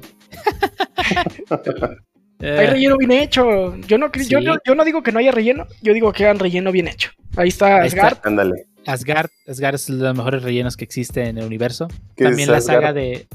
Es la serie, de- es la parte de los dioses nórdicos de Caballero del Zodiaco. Ah, ok. Les quedó Era muy relleno. bien hecho los personajes, las armaduras, la mitología que lo pusieron. Sí, también este, otro, otros, por ejemplo, rellenos decentes. Voy a mencionar este, gran parte de Inuyasha es relleno. Casi 50% de la serie es relleno. También algunos capítulos. Digo, de- creo que depende. Algunas series son más fáciles hacer relleno Ah, que ah, otras. ahí te va un relleno que tuvo su propia serie, básicamente, Full Metal Panic Fumofu. Es Metal relleno Panic, de animation. Ajá, Full Metal. Panic Fumofu. Ajá, todo, todo eso relleno de toda la de la más serie. De, bueno, de las otras sagas. Pe- Porque, digo, la saga Full Metal Panic tiene un toque mucho más serio. Sin embargo, toda la serie de Fumofu es tal cual un rellenazo, pero bien hecho. La verdad está bien divertida. A mí sí me gustó. De hecho, yo empecé a ver la serie original gracias a Full Metal Panic Fumofu. Yo solo vi. Ah, pues fíjate que la verdad no está mm, mal, pero sí está medio genericona. Pero pues sí, Fumofu creo que sí es lo mejorcito. Al menos para mi gusto. Un, día, un día hablaremos de relleno. del relleno. Del relleno del ¿De relleno. De No, no, no. Naruto. De la- de de- relleno, no de Naruto. del relleno del anime. Bueno, Relleno y series lentas. Series lentes. Sí, Mm. que avanzan muy despacio. A ver, un ejemplo de serie lenta. por One ejemplo. Piece. En anime. Ah, Que no veas el anime, no entiendes. no Bueno, importa, ya, ya, ya, no hay vuelta atrás. ya, ya vi 700, ni modo de dropearlo. Sí, ya llega un punto donde es mi logro personal. Y el, el, el. Harvey nos sacó la- los clichés de las comedias románticas. ¿Qué pasó ahí? ah, ¿de No, veras? no, ¿Qué pasó? Nuestro, exper- Eh. nuestro experto en comedia romántica, ¿no? no, no. Por- Por favor, eh, sería, se- sería puro canollo ahí y, Mm. y es muy redundante. Es que de hecho la las comedias románticas regularmente, si lo ponemos cliché con cliché, va muy relacionado a harem y va muy relacionado a veces inclusive a Echi. Entonces, este, y que ya lo comentamos al inicio, o sea, sí, las comedias románticas suelen ser muy, este, cliché, suelen ser muy repetitivo. Y siempre sueles tener un prota que está tal cual ahí todo no agraciado y tienes demasiadas así waifus, amiga, la amiga, el cliché de la amiga de la infancia, por favor. Hay, hay mucho, hay mucho comedia romántica que no es que no es harem. Ahí está Toradora. Sí, ajá. Ah, ok. Y, y de hecho. Toradora ajá. cae en otros clichés. El, el Toradora es la, la Sundere que pues no quiere al prota y al final. Bueno, ya spoiler, ni modo. Ahí está en Netflix si la quieren ver. También la, la prota que no quiere con el prota y al final pues, tú sabes que se va a quedar con el prota, pero pues el, el cómo llega en ese punto es lo interesante, ¿no? Sí, sí. Digo, ahí Sí, está sí. Welcome to the NHK, aunque esa no es como tal una comedia romántica, más bien yo diría que es un drama romántico, pero no es cliché. Y bueno, no sé si aplica, pero hay, hay muchos ejemplos de series románticas sin cliché o con cliché y, sin, y definitivamente sin harem. Mm, sí, podría ser. Digo, la, la por eso decía, cu- cuando entramos a un cliché regularmente su- suele haber más clichés ahí, por eso digo, por ejemplo, en, en comedias románticas o cualquier cosa que in- indique romance regularmente suele estar metido por ahí la amiga de la infancia, entonces, este, pues, me, digo, En Toradora Eh. está la amiga de la infancia que pues es con la que el vato quiere y pues al final no se arma. Sí, sí, sí. De acuerdo, de acuerdo. Ah, pero, por ejemplo, deja recuerdo al- alguno am, que tenga una amiga de la infancia. Bueno, es que sí son varios, pero no recuerdo el nombre de ninguno ahorita. Pero, pero sí, yo, yo recuerdo que la mayoría de los así comedias románticas que he visto siempre sale el amigo o la amiga de la infancia y ahí es donde em- empieza, ¿no? Y regularmente no se da nada, de hecho. O sea, es muy, muy repetitivo a, ve- a veces en esa parte, al menos. Pero eh, digo que est- están bien. Otra comedia romántica sin harem es High, High School Girl, que también está muy chida. Y está en Netflix. High Score Girl se llama, ¿no? Sí, high score, Sí, ajá, High Score Girl. de alto puntaje. Sí. Muy chida, por cierto. Ya la hemos recomendado aquí varias veces, pero nunca está de más. Yo voy a traer el cliché de la chica de, de la cinta en la cabeza. ¿De la cinta en la cabeza? Ah, caray, ¿cuál es ese? ¿Cuál es? Que siempre gana la chica en la cinta en la cabeza. ¿Qué? ¿Cómo? ¿Qué ¿Cuál? anime, por favor? Referencia. no lo perdí ya el Newpie. La... ¿Cómo se llama? la, la única que me acuerdo de- también de chica con banda Sí, en la sí, cabeza es la la de- de, la de Oliver de Vamos, mi- Ajá. mi pie. Bueno, Sí, ahorita, sí. Que, ahor- ahorita que dices supercampeones, de, de hecho también, no, no sé si relaciona como cliché, pero de más, varios, bueno, más bien va- varios de los animes deportivos suelen tener a- al tipo enclenque que no traía nada y de repente va subiendo de nivel y el otro y su, su alter ego que es muy bueno y que de repente lo alcanza porque ¿por qué? Porque simplemente se puso a entrenar y re- resulta que sí tenía talento natural oculto, una habilidad. eso se le llama el progreso y el rival. Ok, vale, vale, vale. Que Pero- Naruto lo tiene. En Slandom no hay nadie en Clenque, ¿eh? No, en plano, no. Sí, pero por ejemplo, por, por- ah, a ver, um, hay, bueno, por ejemplo, en, en, ah, es- en Haikyuu es mu- muy chistoso como, aunque tanto el talentoso como el, otro em- empiezan a, entrenar y, y verí- verías progreso, o sea, ves como tal cual un, tipo X de repente sube demasiado rápido, siendo que hay tipos que llevan siempre haciendo su progreso, ¿no? Entonces, digo, al menos en los deportivos siempre veo est- estas dos cosas de que hay uno que literalmente no traía nada, nomás por su amor al deporte, pum, se catafixió, y otro que siempre fue el, digamos, el dotado, ¿no? A Pues veces está- sí. En los supercamiones está Tomisaki y pues Oliverato. Sí, pero por, por, ejem- por ejemplo, ellos se supone que a Oliver te lo describen como un buen jugador que va mejorando y que lo ayuda Roberto Cediño, bla, bla, bla. Pero, por ejemplo, está este, ay, El del corazón. mm, eh, exactamente el tipo del corazón, Andy Andy Johnson, Johnson. exactamente, en nuestra traducción latina, pues, que el tipo, o sea, el, el tipo no, no tuvo un, un entrenador de un jugador, o sea, no lo entrenó un jugador de talla mundial como lo venden, pues, en la serie, y aún así rivalizaba con Oliver, o sea, te, te das cuenta de que el Pues, tipo, eh, ese sí, ese era un tipo talentoso, En literalmente. la serie te dejan te dejan ver que es más bueno que Oliver, pero pues tiene su limitante del corazón, ¿no?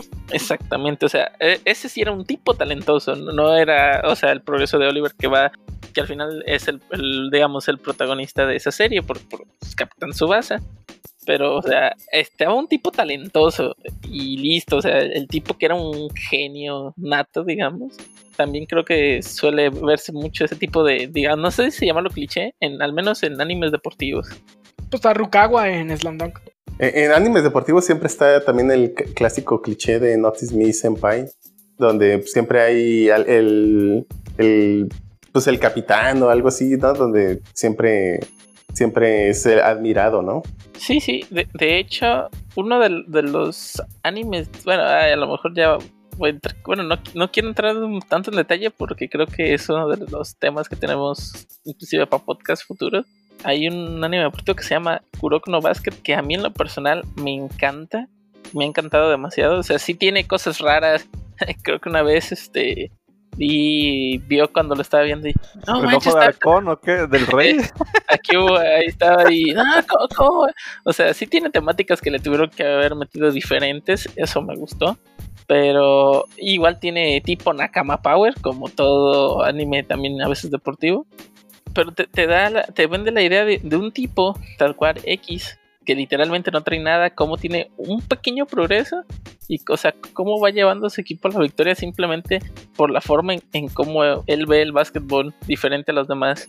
Porque a pesar de que estaba en un equipo, aunque él tiene un talento diferente y estaba en un equipo rodeado de, de- de puros, digamos, de puras estrellas del básquetbol, se enfrenta a las estrellas del básquetbol y, o sea, ve- ves al, al tipo que te venden como protagonista y, y al otro como, como coprotagonista contra, digamos, estos, esta serie de cuatro o cinco voces diferentes y los otros tipos literalmente no manches, este, po- podían llevarse a todo el equipo y estar haciendo canastas, o sea, no necesitaban de su equipo, pues, o sea, veías que eran unos monstruos Y me, gusta cómo van cambiando la personalidad. Digo, este sí fue un poco diferente a, otros tipos de animes que he visto. Aunque sí meten cierto tipo de cliché que literalmente eran cinco talentosos, súper talentosos, y los tienes que derrotar. Suena Slam Dunk.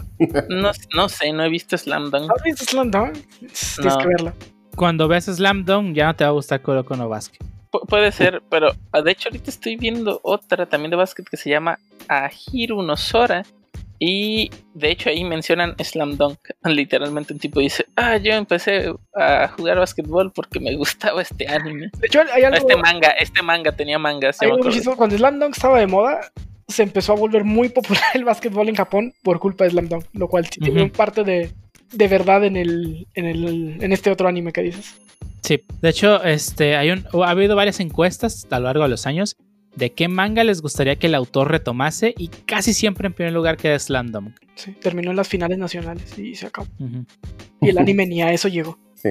Y bueno, un, último cliché, bueno, no sé si último, pero un, un cliché más del que me gustaría hablar es de cómo en el anime, y bueno, supongo que también aplica en el manga, el protagonista siempre se ve bien diferente a los demás eh, personajes secundarios. Sobre todo en cuestión del cabello. Están esos memes, color. Están esos memes de identifica a los principales y los matos así con el dos pelos de otros colores, los otros todos genéricos. ya sé, exactamente. o en, Madoka que ni siquiera los dibujan. sí, sí, de hecho, es, un, uno de los clichés eh, más que más memes ha tenido. Bueno, no sé si con más memes ha tenido, pero sí, uno de los que sí generó muchos memes. Pero sí, la verdad es bien. Creo que el punto es más de presupuesto y de pues, no gastar dineros en algo que es inútil a contar la historia. creo, que, va por ahí más que, y otra cosa. Es... Sí, pero, pero hay maneras, por ejemplo, en, bueno, creo que muy pocos vieron una serie que la verdad a mí sí me gustó, pero se llama The Maguire Penguin Room, y allí solo los personajes principales o, que tienen algo que ver con la historia son dibujados los demás. Son unas sombras. De hecho, eso lo, hacen de forma relativamente artística, diría yo. Y, eso me agrada, ¿no? O sea, mm, se ven como unas sombras con un letrerito, o sea, como casi casi como placeholders, pero al mismo tiempo hace muy buen fit en cómo, cómo lo dibujan y cómo hacen juego en la escena. Y ese creo que es un buen ejemplo donde podrían no solo dibujar gente genérica y ya, y el protagonista con sus pelos parados y pelos morados y todos los demás pues de color café, ¿no? O sea, creo que hay maneras de disuadir la atención hacia los personajes principales sin tener que hacer algún sobreesfuerzo en animación, ¿no? Bueno, además de que no vas a diseñar 20 personajes solo para usarlos en una escena o una viñeta, pues, pues tienes que usar lo más genérico que encuentres.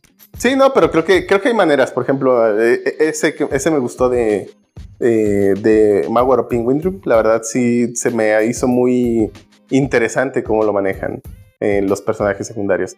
Creo que fue la primera vez donde vi algo similar. Y si no me equivoco, en la de. Ay, ¿cómo se llama? La sorda. la serie donde sale La sorda, que fue una película reciente. Que dibujaba todos. No, bueno, Katachi, Silent Voice. Que todos salen con un letrerito así como de muteados, ¿no? Sí, sí. Algo así. Como Eso también. este. El de Black Mirror. Cuando muteaban a la gente así en la vida real. Ah, sí. Sí, pero por ejemplo, ese es otro ejemplo eh, donde artísticamente cumplen con eso sin que se vea chafa, pues. Que lo que se ve chafa es que dibujas un montón de personajes, todos súper genéricos, y sí entiendo que es a lo mejor cosa de su presupuesto, pero pues ahí está ejemplos de cosas bien hechas donde, si bien técnicamente es el cliché donde perfectamente puedes identificar los personajes principales, no se nota que o más bien se nota que está bien hecho y ya no te pones a pensar de, ay, claramente es el personaje principal, porque está intencionado para que sea así, ¿no? Bueno, es que al menos en Koino Katachi la censura en la cara también tenía que ver con la ansiedad del prota. Pues. Ajá, exactamente. Ya o la parte de rellenar lo genérico.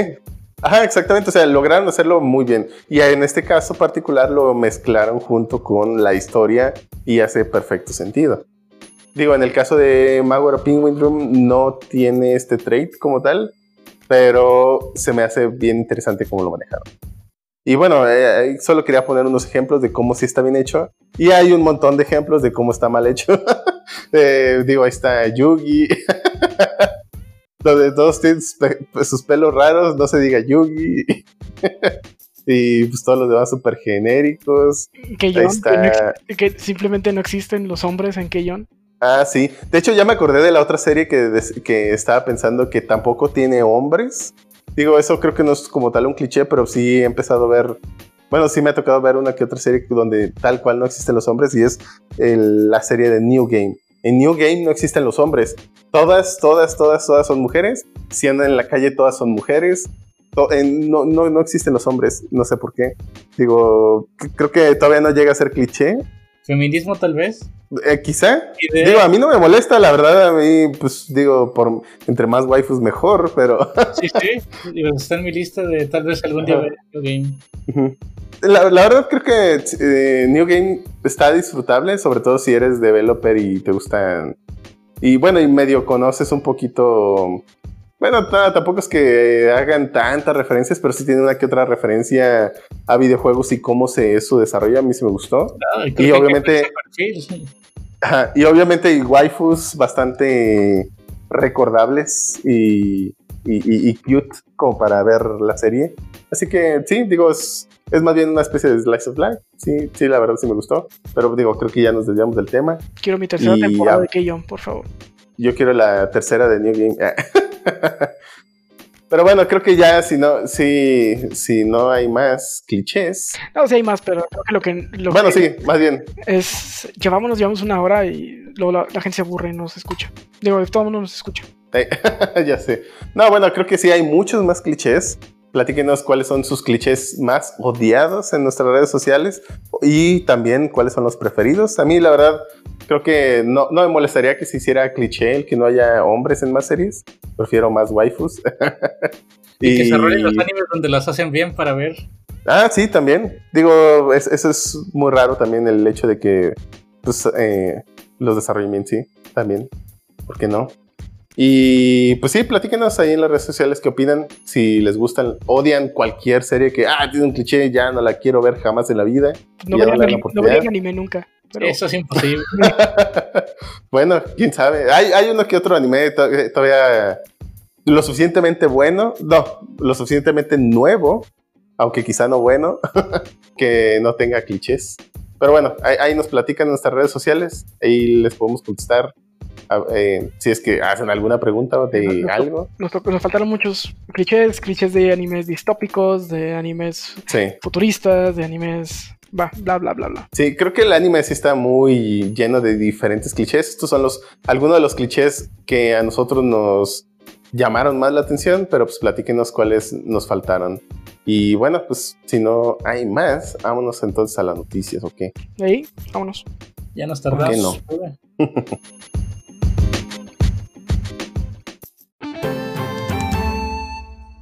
Y ahora pasamos a la sección de noticias de Shuttle, donde el día de hoy vamos a hablar de noticias que pasaron esta semana en relacionadas un poco al mundo de, de los videojuegos, manga, anime y desarrolladores a veces, ¿verdad? Y vamos a empezar con la primera noticia, la cual es que Microsoft llegó toda la semana y dijo, ¿saben qué? Ahí les va todo.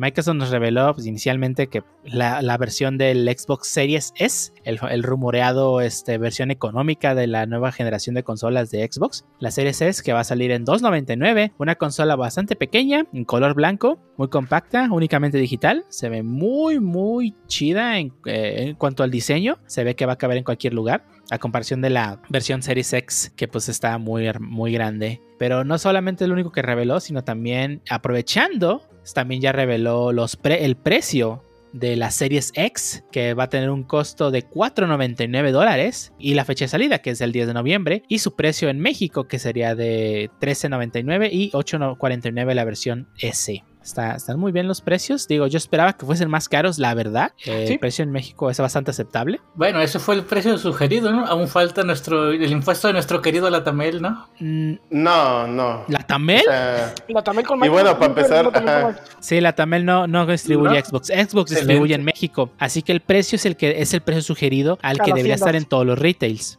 Pero sí, o sea, el precio, o sea, yo, yo sinceramente creí que iba a ser más caro. Este, pues, sobre todo por la situación económica del mundo, no solamente de nuestro país, que yo creí que iba a ser más caro. Así que la, por lo menos la versión de Series X es, es una buena opción para aquellos que quieran entrar a la siguiente generación sin, sin vender un riñón. Pero bueno, no medio solamente. Solo medio riñón. O sea, no solamente fue el único que anunció este Xbox este, esta semana, sino también aprovechando este, pues que estaba el hype de sus consolas, también eh, anunció que su famoso servicio de Game Pass ahora va a incluir eh, EA Play, el cual es el servicio de suscripción de EA para poder jugar juegos del, en- de EA en este pues todos los disponibles en su catálogo. No todos están disponibles según tengo entendido. Creo que el Ultimate o el Premium es el que tiene más juegos, pero aún así todos los que juegan FIFA, pues si tienen Game Pass van a poder tener acceso también a los Game FIFA de Pass. cada año. Gay Pass. Game Pass. Y no solo eso, Mayor Nelson soltó un tweet en el que si estás pagando ya el de Electronic Arts, eh, en diciembre vas a poder hacer un redeem de los meses que te quedan de Electronic. A Sí, para los que no sepan quién es el mayor Nelson, ¿nos pudiera dar contexto? Eh, TLDR es uno de los directivos de Microsoft eh, top. ¿O querías más? Ah, bueno, era más bien detalle para los, los que nos están viendo. ¿Quiere definición de Wikipedia? sí. Definición de Twitter, de hecho. Eh, bueno, para los que no sepan, el mayor Nelson ajá, e- es Larry Hrip, que bueno, pues es desarrollador, bueno, era desarrollador y ahora es director de promoción de, bueno, para Microsoft. Y bueno, eh, es por eso que es importante el tweet. Sí, eh, tal cual está encargado de la parte de Xbox Live, creo. Ah, sí, sí, exactamente. Cañón García, ¿verdad? ¿Qué? Ca- ca- ¿Cañonga? ¿Por Nintendo? Sí, sí, Ca- eh, ¿Caíste de una broma? No sé. No, no, no. Ok. o sea, quería. A ver si te lo- le lograba trolear. ¿Cómo se, ¿Cuál es su nombre? Ah, no, pues. Eh, No, Mayor Nelson. Ah, que no, pero. Mayor Nelson es un eh, gamer tag básicamente. eh, o, ajá. Pero bueno, es por eso que es importante ese tweet eh, en, en cuestión de, de lo que iba a suceder con eh, EA Pass. Ah, y, si, y, si, y, si, y si no era así, pues ahora va, va a obligar a sus changuitos a que sea así de verdad. Sí, ya- ahora sí que Pero ya bueno. lo hizo público el director de Microsoft Xbox Live, así que Ajá. mismo que no. Sí, sí, es- esta semana, pues, eh, digo, volviendo con lo del Xbox, esa semana, a inicios de esta semana, se reveló, pues, de la semana pasada, perdón, se reveló este, varias filtraciones de los precios y pues creo que a Xbox no le quedó otra de que pues ya soltar los precios oficiales. Fíjate que insisto- se me hace que se me hace que sí se pasaron un poquito con los precios, ¿no? Digo, porque en, en Mm. Estados Unidos van a ser 300 dólares y pues no sé, siento que es que si lo, 8,000 y algo no me conviertes, salen. si lo conviertes al precio de la moneda, No, yo, actualmente, o sea, yo, yo- yo lo convertí, es que- más impuestos es sale, que- me- es que- sale mil pesos, mil y algo menos, mil quinientos menos. Pero es que es que quieres convertirlo tal cual de uno a uno sin tomar en cuenta todo el todo el demás este Falta- faltaría nomás la distribución, pero no la distribución que 1500 de cuesta distribución por dinero. unidad. O sea, estoy de acuerdo, estoy de acuerdo que no está el precio que podría estar, pero también debe estar de acuerdo que está más económico de lo que podría haber llegado. Ah, no, bueno, es que eh, estamos hablando de que Microsoft sacó una edición distinta al Xbox Series X. Que bueno, ahí es donde hace sentido que esté mucho más barato y, y- y asequible, por supuesto. Pero, pues, digo, de todos modos se me hace que para los 300 dólares sí se me hace un poquito más caro. Digo, el Switch cuesta, se supone que lo mismo. Y, Y vale entiendo 10 que... pesos en México. eh, no, no, no, no, no. La mayor parte del tiempo lo encuentras en 7 mil y Ah, algo. No, no, no. Si nos vamos a la mayor parte del tiempo No, hasta no, cierto no. precio, también aplica para Xbox. Entonces, seguro que va a haber ofertas y lo vamos a agarrar en 6 mil pesos. O sea, precio de lista del Nintendo Switch en México es de 9,999 pesos. El precio de lista sugerido del del Xbox en México es de 8,499 la versión S. Estamos hablando del precio de lista. No estamos hablando de, ay, es que la lo, yo lo puedo agarrar en tantos pesos. No, yo me puedo robar uno y lo tengo gratis. Sí, pero es que la- las ofertas ya no dependen del precio de lista. No, pero es que eso no es una oferta. O sea, en, en- en Amazon y en otras eh, tiendas que no sea Liverpool, y bueno, sí, no, que no sea Liverpool, por ejemplo, lo encuentras en 7000 y algo sin oferta. Pero es que eso, eso, eso no significa que ese es el precio de lista. Pues entonces, Eso, ¿qué eso es- eso significa es una precio de lista? oferta. Es el precio No, sugerido. no, no, no, es el precio sugerido. Si te vas a, no, si te vas a Amazon, el precio de lista en Amazon es de 9.999. Está tachado. y- Y, viene ya 8.924. Es el precio sugerido por parte del, de, de Xbox. Ahora, que, la, que el retail a que tú vayas lo dé más caro o lo dé más barato es problema del retail. No, no, sí, o sea, sí. por esos precios eso, sugerido. el precio de lista aún en Amazon del Switch es de 9.999. Si te vas a Ujú. cualquier Switch, Ujú. estás listado como 9.999, casi siempre tachado y otro precio. Bueno, lo cual estoy casi seguro que algún día vamos, va- vamos a encontrar el Xbox a menos del precio de lista. Sí, por lo en oferta, pues. Ya que sea una oferta vitalicia de Amazon es otra cosa. Sí, lo cual insisto, o sea, no me parece un mal precio. Estoy casi seguro que el PlayStation 5 aquí en México, la versión digital, va a ser, o sea, la versión que solamente Mucho corre juegos cara. digitales, estoy casi seguro que va a estar más cara. Así que. De o hecho, sea, incluso la versión que solo corre juegos digitales, creería, yo creo que va a estar prácticamente al mismo precio, o al, bueno, no, al mismo precio que el Series X. Sinceramente, no creo. Es que eh, Sony tendría que amarrarse bien el cinturón si en verdad está dispuesto a, dar a darle un precio más económico. No lo veo a Sony a- no haciendo esa maniobra. O sea, es muy probable que lo haga. Ajá. Una ¿A de sus dos consolas tiene que, estar, tiene que estar al precio de la Series X.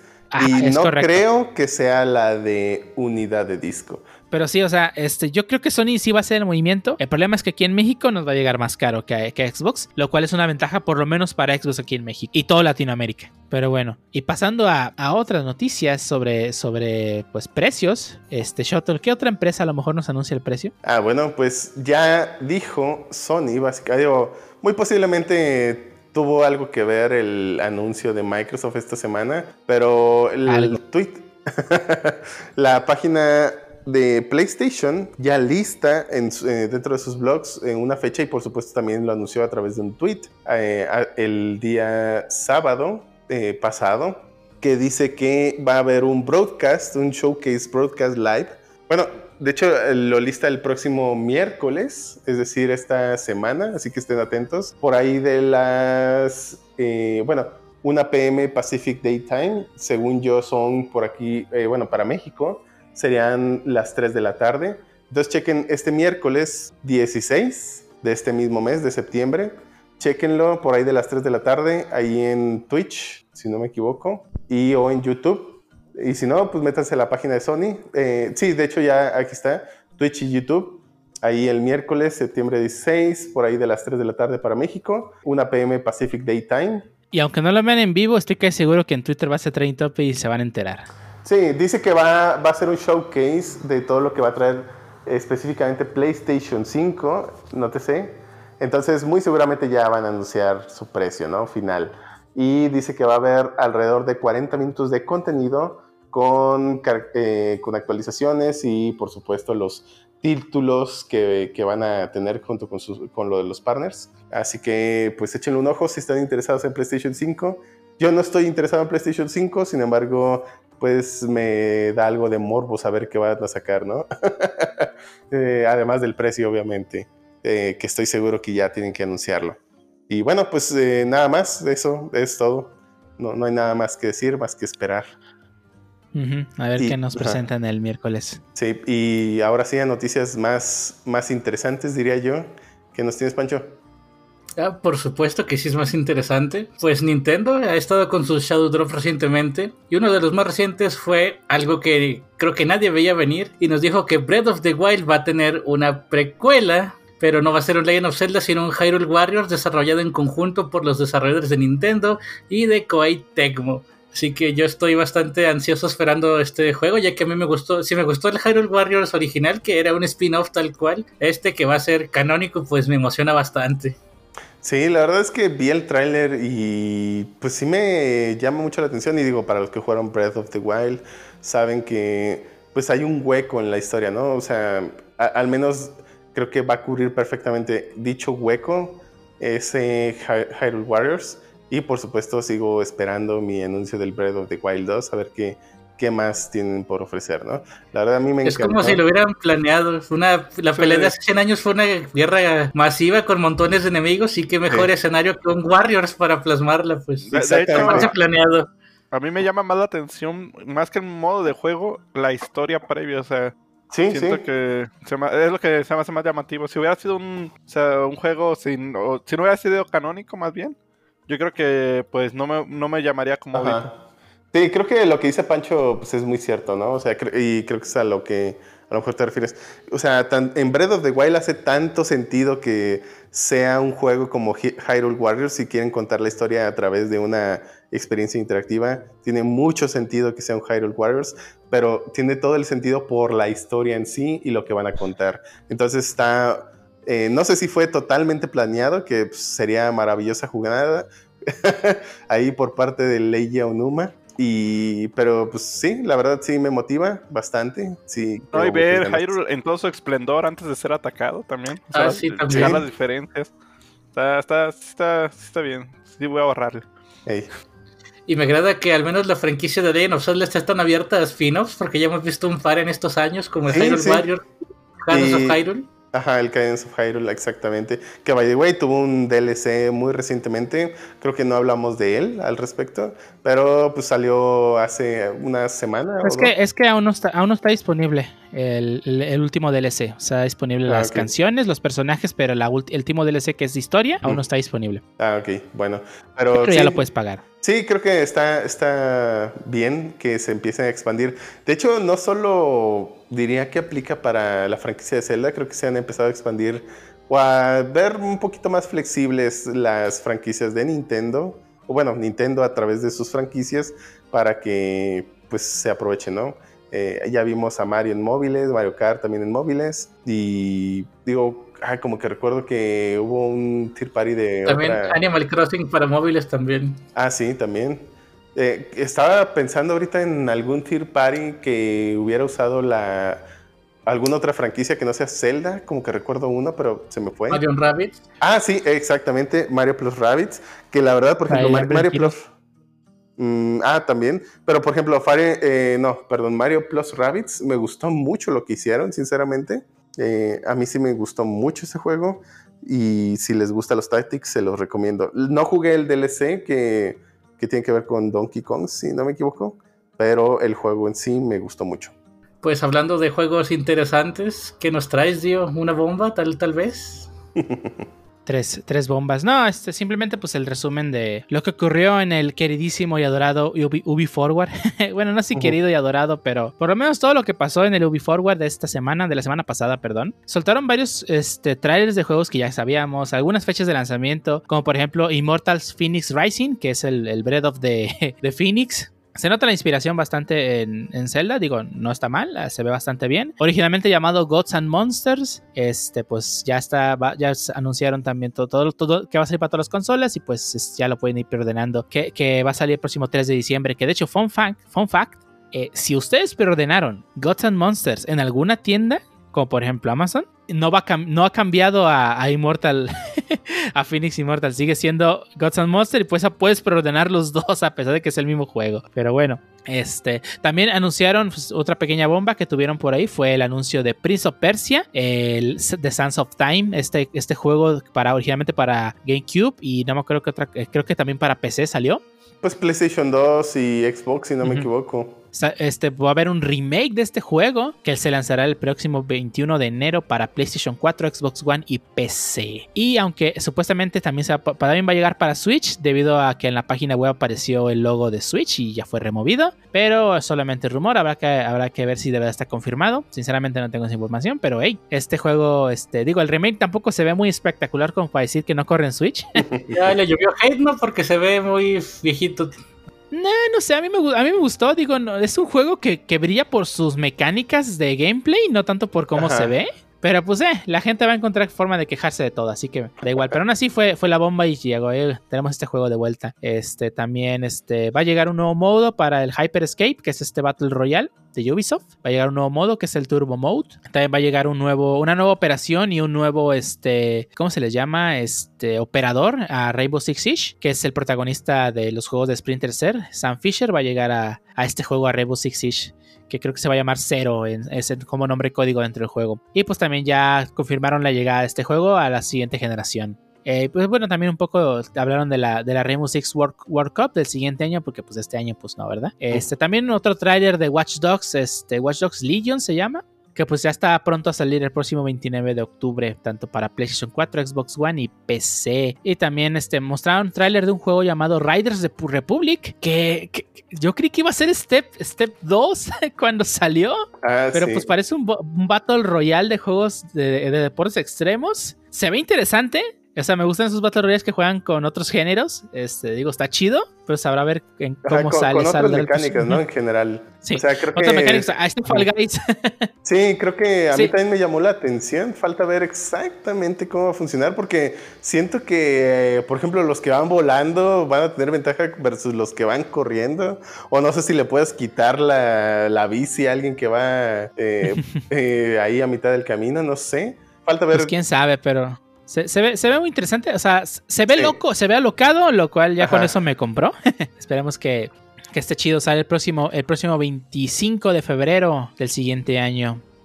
Y pues ya fue todo lo que presentaron. La verdad, pues fue muchos juegos ahí bajitos. Ahí no, no, muchas cosas interesantes. Excepto que revolvió Scott Pilgrim vs. The World. Ah, sí, la, la, pues fue la bomba de este UV Forward. Que va a regresar este Scott Pilgrim vs. The World The Game. Este juego para PlayStation 3 y Xbox 360. Que cumple 10 años de haber salido este, en aquellas consolas. Y pues va a regresar para consolas modernas. Tanto para PlayStation 4, Xbox One, PC, Stadia y Nintendo Switch. A de este año, Holiday 2020, decía el anuncio. con el soundtrack original con el soundtrack original de Managuchi, con los DLCs eh, de Knives Chows y Wallace, de Wallace Wells, este, que traía este, el multiplayer para que puedas este, jugar con tus amigos en línea. Así que ya saben, ahí viene el.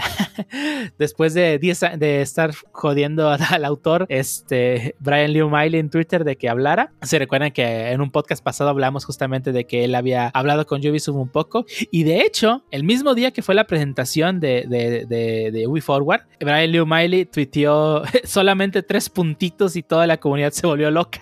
Porque creo que era, era, ya sabían que venía el anuncio. Esperemos que hagan más contenido del juego. Estaría bastante padre que aparte del DLC que ya va a traer eh, esta versión, pues, se pongan a hacer más contenido. Estaría bastante chido. Sí, estaría sencillo que le, que den más vida a este juego y pues que saquen una versión física por si lo vuelven a quitar de las tiendas. Pero sí, este, este juego se volvió un santo grial también de, del coleccionismo. al estar en PC, pues ya es un poco más fácil hacer backup. Es correcto, así que ya saben, viene, viene Scott Pilgrim vs. The World, The Game, The Complete Edition es el nombre completo del juego, así que ya saben, ahí viene. Y pues si les gustan los beat'em ups clásicos, que pueden jugar con tus amigos en la, misma habitación, eh, o, en línea en este caso también se puede, pero pues ahí está, es un, es un gran, gran, gran juego de beat'em up. Pero bueno, y pasando ya, dejando de lado el Ubi Forward y, el verdadero juego del Ubi Forward que, fue Scott Pilgrim, ya ¿qué otra cosa nos traes? Ah, pues eh, Netflix va a sacar un canal de anime. Eh, al parecer solo va a ser para Japón. Eh, esperemos que el contenido esté disponible aquí, aunque probablemente no subtitulado. Está chido, digo, van a subir algunos capítulos de los animes que tienen de licencia de forma gratuita a este YouTube. Y pues no a ser espera de que también lo hagan para Latinoamérica. Pues cada vez hay más competencia en el anime, lo cual es bueno. Digo,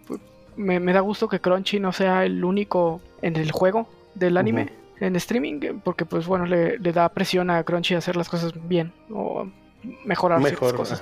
Digo, no que Crunchy no lo, no lo, haga bien, tiene sus detalles. Hay cosas que no me gustan de Crunchy, como sus. En la web ya está muy fea, la, web móvil pocas veces veo Crunchy desde la web y la verdad está fea. Se, la, la móvil mejoró mucho últimamente, eh, creo que ya está más decente. Lo que agregaron de ver capítulos offline también está muy bien. Y pues a ver, a ver cómo sigue esto del anime en streaming. Dio, ¿qué más nos traes? Pues otra, otra, otra pequeña noticia, una, una, nota rápida así de graciosa, anecdótica, vamos a llamarla. Pues resulta que nuestro queridísimo y adorado presidente del mundo, bueno, no él, este, su eh, Eric, Eric Trump se llama su hijo, creo. ¿O cómo se llama su hijo? Eric, Trump. Eric Trump. El penor, ¿no? Porque tiene otros más grandes. Ah, bueno, sí. No sé, si no, sé cuál sea, pero Eric Trump es el que hizo lo que creo que vas a decir. Sí, pues mandó un tweet diciendo que ah, este, este está censurando este Google este las este mob. La palabra que, mob. Que, la palabra mob que, que, en, que pues en, en, en español significa eh, turba. Porque pues, si buscas mob en, en, en Google, pues te sale el personaje, el protagonista de la serie Mob Psycho 100, Shigeo Kageyama. Y pues por alguna razón creyó que pues están censurando esto, pero pues... Ajá. De hecho, lo, ajá, el internet se lo tomó como siempre con humor, pero pues para este tipo que pues no sabe nada de la vida, para él, bueno, que, que supone que todos se centran en su familia, eh, toda la historia del mundo y el universo y lo demás, pues para él fue, oh, mira, están censurando todo lo que está pasando en nuestro país. Y para ello ahí están, lo están distrayendo con una cochina serie que en lugar para a la que a propósito le pusieron el nombre de Mob. Pero pues lo cierto es que pues, no tiene nada que ver de igual. Y para ello, pues, el, uno de los, bueno, el autor eh, tuiteó también un, básicamente un mob, un mob del personaje, tal cual, diciendo, oh, parece Sí, estoy, eh, trending, ¿no? La cuenta oficial de Mob. Psycho 100. Sí, es la, la, la cuenta de, de One, que es el autor de, de Mob Psycho y de One. Punch Man. Este, pero sí, es muy gracioso o sea, esto. no tiene nada que ver que una cosa con la otra, pero, o sea, así como, pues, es que, o sea, entiendo que no conozca igual la animación, estoy completamente de acuerdo que la desconozca, pero sí que no haya investigado un poco primero o que haya preguntado. Pero bueno, ya ven, Twitter ahí nomás lanza un- una cosa y se vuelve loco el universo. Este, y ahora pasando a otra noticia que no tiene nada que ver con, con el mundo, sino con cosas interesantes. Bien, y José, dinos qué nos traes tú. Ah, bueno, ah, básicamente está una noticia de Nintendo que básicamente, como ustedes saben, han estado soltando demasiados este, leaks de juegos viejos que al final del día a veces por, por una cierta razón no Pues Nintendo salieron, no los ya ha soltado, ¿eh?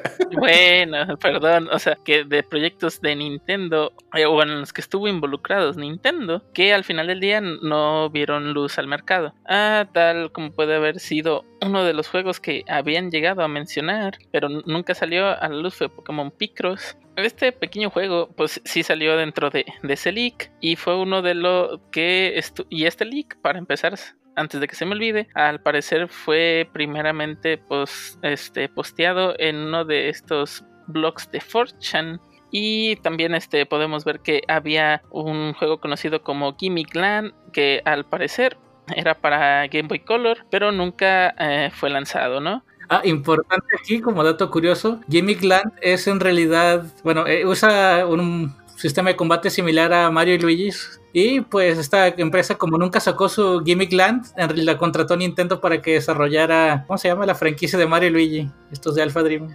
Era su concepto original. Sí, exactamente. Mario, Mario en Luigi RPG. Tristemente, pues murieron. No Eh. murieron, quebraron, pues, los de Alpha Dream.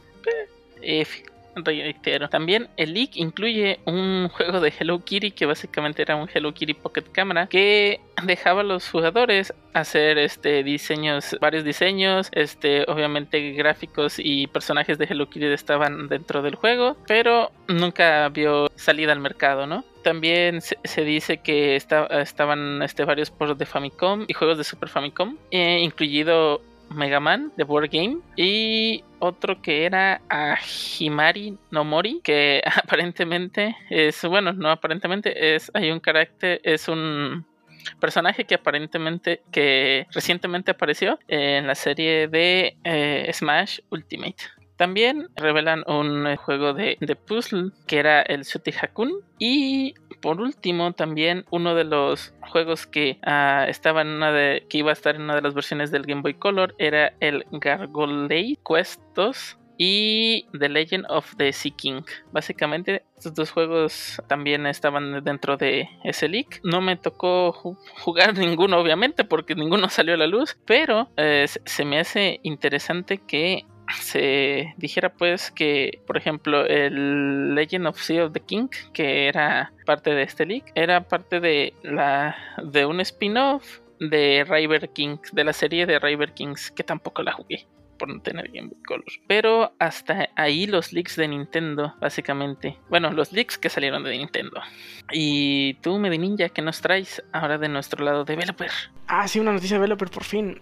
Eh, y la verdad no está tan, tan interesante, porque bueno, salió la versión 10.1 de Angular, como es una versión menor, eh, pues en realidad son más fixing que features nuevos. Hicieron ligeras modificaciones al Dive Cycle y arreglaron algunos problemillas que tenía de performance. Pero ah, ya agregaron la versión 4 de TypeScript, ya, ya está soportada. Deprecaron algunas cosas como el soporte a Internet Explorer 9 y 10 y creo que el mobile también. Como no está usando Angular, estas versiones están activamente, pues la verdad no, no encuentro muchas diferencias. Pero si estás usando Angular, pues ya puedes usar la 10.1 ahorita que mencionas eso de Internet Explorer, creo que recuerdo en uno de los podcasts pasados que también cuando hablamos de Bootstrap, ya también le quitaron el soporte. O sea, ya creo que esa es la tendencia de todos, ¿no? Ya por fin deshacerse de EA. Pues, sí, no tiene mucho sentido seguir soportando. hoy en día ya no, ajá. No, te quita tiempo seguirlo soportando, te quita recursos, entonces pues, y mucho, o sea, no es cualquier cosa. Sí, pues prácticamente tienes que hacer un compilado exclusivo para Internet Explorer en muchos de los casos, ¿no? Donde, pues bueno, te le agrega a tu Minify, pues te le va a agregar peso al final. Y pues la verdad, todo el esfuerzo que ello implica, o sea, no es, no es poca cosa eh, estar administrando. Pobres de algunos que todavía tenemos que soportar Internet Explorer, pero... Qué horrible. Sí, es horrible, sobre todo cuando pues es un producto, eh, cuando trabajas en un producto que va al público, pues es más difícil quitar esa dependencia, ¿no? Cuando es un producto cerrado, eh, que solo va a cierta empresa, pues puedes obligar a los usuarios a usar Chrome. Solo jala con Chrome y te chingas. La clásica. Sí, y Shuttle, ¿qué nos traes? Pues resulta que Nintendo está colaborando con Fortnite, sí, Fortnite, perdón, el juego ese para el Royal que mucho, mucha gente adulta odia y mucha gente menor, bueno, adolescente para abajo le encanta. Sí, ya sé que es un cliché y que, no, y que no necesariamente es así. ¿eh? Ah, sí. ¿Que está baneado? Exactamente. De hecho, desde mi punto de vista, quién sabe y hasta podría haber sido una colaboración por parte de Epic tratando de impulsar de nuevo Fortnite ya ahora que no va a estar en estas plataformas. No lo sé. Puede ser una jugada interesante y si lo vemos desde ese punto de vista, mm, quizá ya lo tenían planeado desde mucho antes y no tiene nada que ver, pero bueno, me, gusta pensar en la conspiración donde intentan generar más publicidad y, ¿por qué no? Pues si ya les quitaron plataformas, qué mejor que indicarles que aquí está Fortnite para Switch, úsenlo.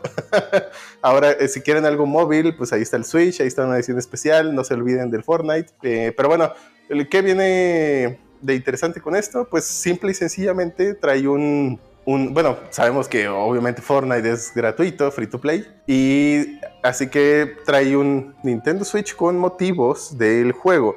Entre ellos incluye un docking personalizado con alguna de las figuras de, que salen en el juego. Los Joy-Cons son de color amarillo y azul, que es un color, si no me equivoco, único en, en cuestión de colores para Joy-Cons, así que si quieren esta combinación de colores, esa, me parece que va a ser la única manera de conseguir estos colores, oficialmente por supuesto. Y va a tener Fortnite preinstalado, además que te va a incluir un código de descarga para algo llamado el Wild, Wildcat Bundle y te va a dar pues acceso a un outfit y dos estilos adicionales, un Slick Strike Back Blink, no sé qué sea eso, 2000 V-Bucks, que es la moneda interna de Fortnite en el juego. Y pues ya, básicamente, es, todo lo que trae el juego. Sí, bien, ah, bueno, también el Switch viene personalizado, o sea, la parte gris, o sea, el Switch en sí, no los Joy-Cons. También tiene en la parte de atrás un pues, serigrafiado, no sé si sea con esa técnica tal cual, a lo mejor es láser. Pero bueno, parece como una especie de serigrafiado con motivos muy similares a los que tiene el Doki. Así que sí, es una edición especial de Fortnite, bueno, de, de Nintendo Switch. Para los que son fan, creo que eh, es una muy buena plataforma para jugar en modo mobile. Y pues aquí está su edición especial. ¿Por qué no? Es todo, básicamente. Y pues ya. Sí, de hecho no me suena tan descabellado lo que comentaste, Chato, ya que pues le sirvió mucho de propaganda. Ese video de la manzana, pues no lo hicieron en ese ratito, no creo. Exactamente. Bueno, no, sí, lo hicieron en ese rato, pero pues digo, bastante bien, ¿eh? Saber que termina la novela. Sí. Pero bueno, creo que hasta aquí toda la noticia de esta semana. Si nos faltó comentar alguna, pues nos lo comenten en nuestras redes sociales, ¿verdad? Y pues vámonos al siguiente tema, ¿ok? Vámonos.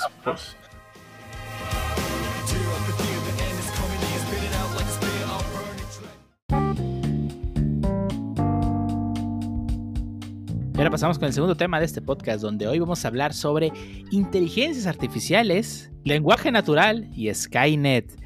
Y pues para ello vamos a hablar un poco de, pues poco vamos a hablar de inteligencia artificial, un poco de lenguaje natural, ¿no?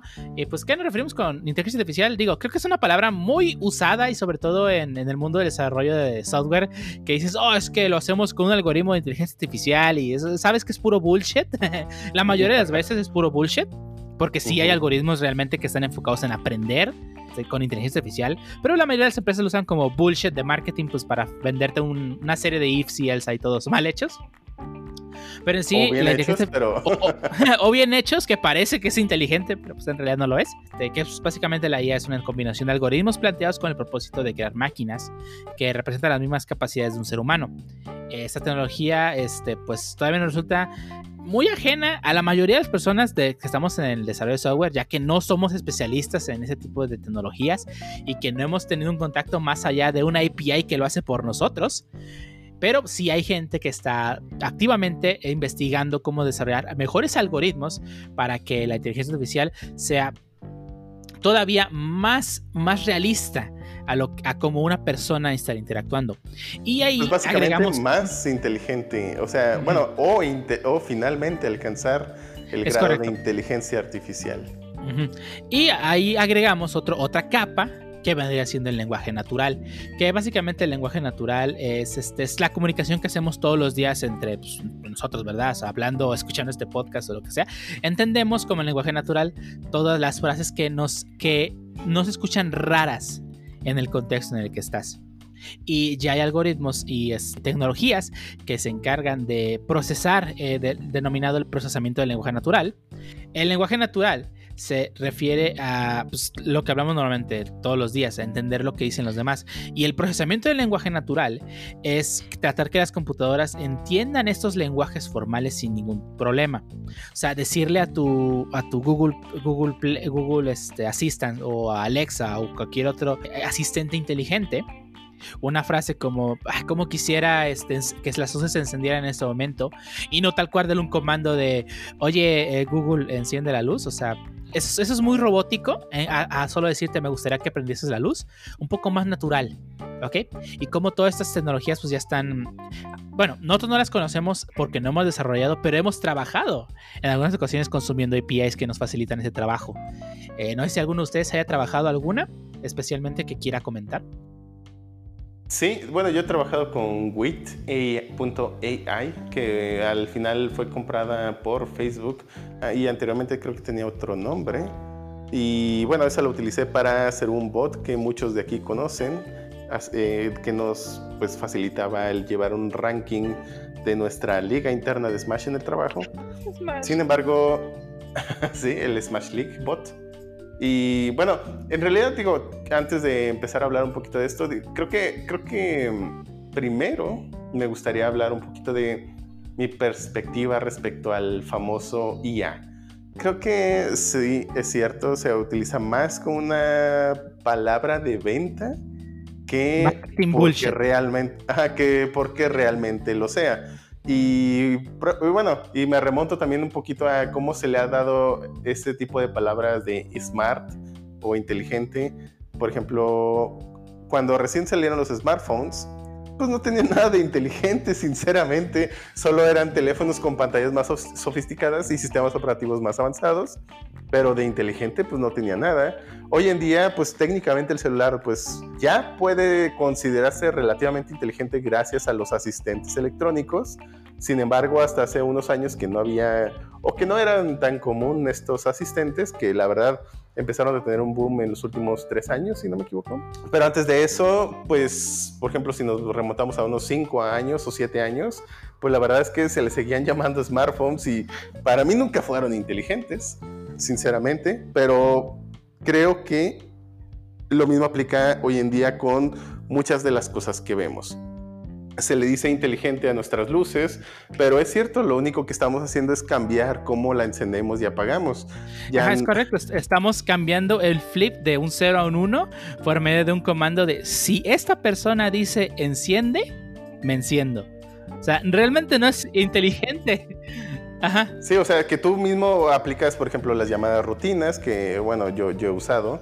Por ejemplo, tengo luces en la entrada o de la calle, etcétera, y que pues básicamente yo le di una rutina que es a tal horario se va a encender y te vas a apagar. Que sinceramente ese mismo comportamiento ya existía de forma mecánica. Yo recuerdo haber visto en Home Depot hace como 15 años uno de esos temporizadores que hacen exactamente lo mismo y no requieren conexión a internet, simplemente compras dicho temporizador, es como una especie de alarma, solo que en lugar de activar un interruptor que habilita el sonido, pues habilita, pues ahora sí que pues, un interruptor como tal, ¿no? Entonces, e-, es exactamente el mismo principio, entonces, pues no lo veo tan inteligente, sinceramente. Sí, es cierto que da la impresión de, oh, wow, se prendió solo, ¿no? Pero pues al final lo tuvimos que programar y eso para mí no es inteligente. Sí, en cuestión de lenguaje natural creo que hay, bueno, se han dado nuevos algoritmos y gracias al llamado Machine Learning, que también, eh, bueno, tal cual el Machine Learning no diría que es un buzzword, porque realmente ya es algo que sí empieza a dar frutos, pero creo que aún estamos en en pañales en este tipo de cosas, ¿no? Eh, creo que lo mejor o de las cosas que pues más avanzadas que se han hecho pues, ya han sido, por ejemplo, algunos bots conversacionales que Microsoft ha empezado. El bot racista. Vas a hablar del bot racista. De, de, hecho, exactamente, de ese bot racista que al final tuvieron que quitar porque pues la gente lo volvió racista, ya que agarraba contenido trending. bueno, en general no estoy seguro cómo funciona el, algoritmo, según sus creadores pues agarraban contenido popular de, Twitter y en base a eso daba respuestas. Por supuesto, al poco tiempo, dado que el contenido popular en la mayoría de las redes sociales son de odio, pues empezó a volver racista y pues básicamente dijeron, no, pues esto no es lo que queremos, apágalo, creo que se está dando una mala imagen.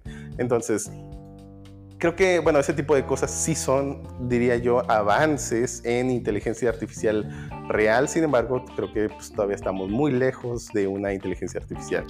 Ya también es algo que veíamos en videojuegos, el llamado comportamiento de los enemigos, al que siempre nos acostumbramos a llamar inteligencia artificial. Y ahí sí, fíjate que sí había veces que lo sentía, pues obviamente no muy inteligente, pero pues sí, sí daba la impresión de que pues, tenían ciertas características. Eh, finalmente en los videojuegos, bueno, y los enemigos generalmente son máquinas de estados, ¿no? En donde pues están buscando siempre el estado de alguna cosa, puede ser un trigger del personaje, puede ser un trigger de tiempo, puede ser un trigger de muchas cosas, y cambian el estado del personaje a ya sea atacar o correr o lo que sea que tenga que hacer, ¿no? En muchas ocasiones es, el patrón que siguen esas sillas. Es, es, no, no, voy a decir que es perfecto, porque a veces lo notas que sí está, sí está respondiendo a tus acciones, pero pues la verdad es que sigue siendo un patrón. Y las personas que, se, que descubren esos patrones, como puede ser la mayoría de los speedrunners, que descubren los patrones de los, de los movimientos de los jefes justamente para optimizar la ruta y acabar el juego más rápido, pues terminan descubriendo cuál es este patrón y se dan cuenta que pues la verdad es que no es nada inteligente, solamente es un, exactamente una máquina de estados que reacciona a lo que haga el jugador lo, notas, en los juegos de sigilo, ¿no? En, cómo claramente el personaje enemigo te está viendo, pero no te ve porque no, no, no has detonado el trigger, ¿no? Necesario. pasa mucho en los juegos de sigilo. Sí. Sí, que también tiene que ver un poco con cómo afecta en el gameplay, ¿no? Por ejemplo, si te pones a pensar, digo, yo recuerdo eh, Assassin's Creed, tanto el 1 como el 2, que si bien se supone que es de sigilo, pues siempre terminas haciendo un alboroto. Pero, por ejemplo, ibas en, pues en los tejados y es obvio que una persona normal te debería de ver a, pues a esa distancia, ¿no? Sobre todo porque, al menos en el juego, digo, ya no es spoiler, ya es muy viejo el juego, pero sobre todo porque estaba prohibido, había guardias y, hey, tú bájate del teclado, está prohibido estar en el tejado. Y, ve, y podías ver a la distancia, a muy grande distancia, gente en, pues, pues en el juego, ¿no? Y digo, en la vida real también, entonces había guardias en la casa de enfrente volteando directamente a ti y no te veían. En la vida real si ves un mono ahí con una gabardina brincando en tu techo. Sí, pues no, ¿no? sí, exactamente. O sea, y entiendo que pueden jugar con mecánicas como que, ah, bueno, es de noche, ahí, ahí sí tiene un poquito más de sentido. Sin embargo, pues por ahora sí proteger el gameplay, creo que terminan pues haciendo cosas de ese estilo que al final ya a la hora de jugar pues dices, ah, qué ridículo, ¿no? O al menos a mí, digo, no que no deje de disfrutar el juego, pero sí son cosas que dices, pues qué ridículo. Eh, pero eso es desde mi punto de vista por mantener el gameplay pues interesante, porque imagínate, no podrías acercarte al tejado a quién sabe cuántos kilómetros, porque realmente eh, uno en una torre muy alta te podría ver desde pues, cualquier lado, ¿no? Entonces sería imposible acercarte y, tumbarlo, ¿no? Excepto, aunque bueno, se puede hacer workarounds, ¿no? Podrían pensar en, bueno, te tienes que acercar solamente de noche o te tienes que acercar generando algún tipo de condición o evento en el juego para que se distraiga el guardia, etcétera. Pero pues muchas veces siempre es difícil implementar o hacer que haga juego con tu gameplay ese tipo de mecánicas. Pero, pero bueno, lo importante aquí es la inteligencia artificial en general, en cómo la vemos y en cómo la usamos. Y ahí es donde ahora sí quisiera hablar un poquito de lo que preguntabas, Dio, en cómo la usamos. Yo específicamente pues empecé a usar eh, wit.ai porque quería empezar a que, bueno, en lugar de darle un comando de registra esto como si fuera pues tal cual un comando, es decir, ¿A qué me refiero con un comando? A que estrictamente la sintaxis y los argumentos, bueno, sí, la sintaxis tenga que ser muy particular para que lo, bueno, no lo entienda, pero para que lo tome el bot, porque pues realmente el bot no entiende, solo pues agarra las cosas y hace lo que debería, ¿no? Que al final alguien puede decir, ah, medio parece inteligente o no, pero pues lo cierto es que a mí no me parece inteligente, ¿no? Entonces por eso digo, pues que lo tome y no que lo entienda. Entonces, basado en eso, pues empecé a buscar herramientas para pues tratar de hacerlo, mm, bueno, que la comunicación sea mucho más natural, natural como tal, exactamente. Ah, y pues vi esta herramienta. Digo, hay muchas. Cuando yo estaba buscando, estaba, por ejemplo, este, Microsoft ya tiene sus servicios, eh, entre ellos algunos de identificación de imágenes y de lenguaje natural. Google y Amazon Web Services también tienen algo. Ah, no, perdón, Google no sé. Amazon Web Services sí tiene algo de esto también. Ah, pero pues son de paga, en tanto el de Microsoft como el de mm, AWS, pues son de paga y tienes que meter tu tarjeta y, y al menos en el de Microsoft sí tenías unos créditos que te daban cada cierto tiempo, creo, o, o no sé si eran solo por un año o algo así. Eh, pues la verdad es que preferí este que fue comprado por Facebook y ese no tiene pues una limitante como tal.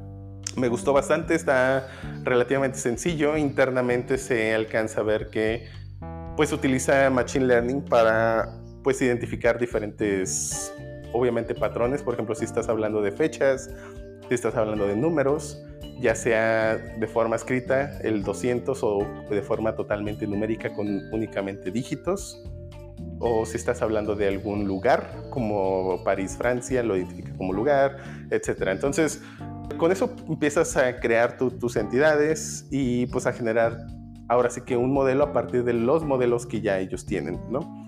Y eso a mí se me hizo relativamente sencillo para empezar así que lo tomé. Se me hace bastante robusto, sinceramente, aunque también conforme vas queriendo agregar cosas te encuentras con algunas limitaciones técnicas donde si no modelas o bueno, si no defines correctamente tus entidades, empieza a ser un poco problemático identificar qué cosas sí, qué cosas no. También es medio problemático identificar cosas que mm, pues normalmente no son tan naturales, sin embargo que tienes que terminar usando. Por ejemplo, el bot vive en, bueno, más bien la principal interfaz del bot es un canal de Slack.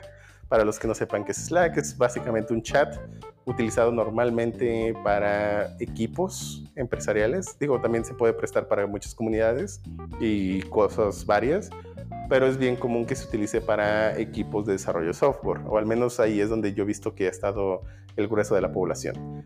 Entonces, el caso es que cuando tienes que conectar estas dos eh, aplicaciones, tanto Slack como esta herramienta de lenguaje natural, pues Slack en realidad todos los nombres, bueno, para empezar, eh, si bien tiene una manera de identificar hasta cierto punto nombres comunes como John o Kevin o algo así, lo cierto es que en Slack usamos seudónimos.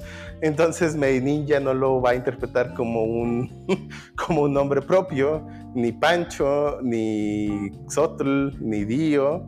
Entonces eh, empieza a fallar un poco en eso. La otra, el otro problema que me encontré es que pues, realmente Slack no te da los nombres directamente. Digo, yo los podría retransformar, pero el mensaje original no viene con nombres, viene con el ID del usuario.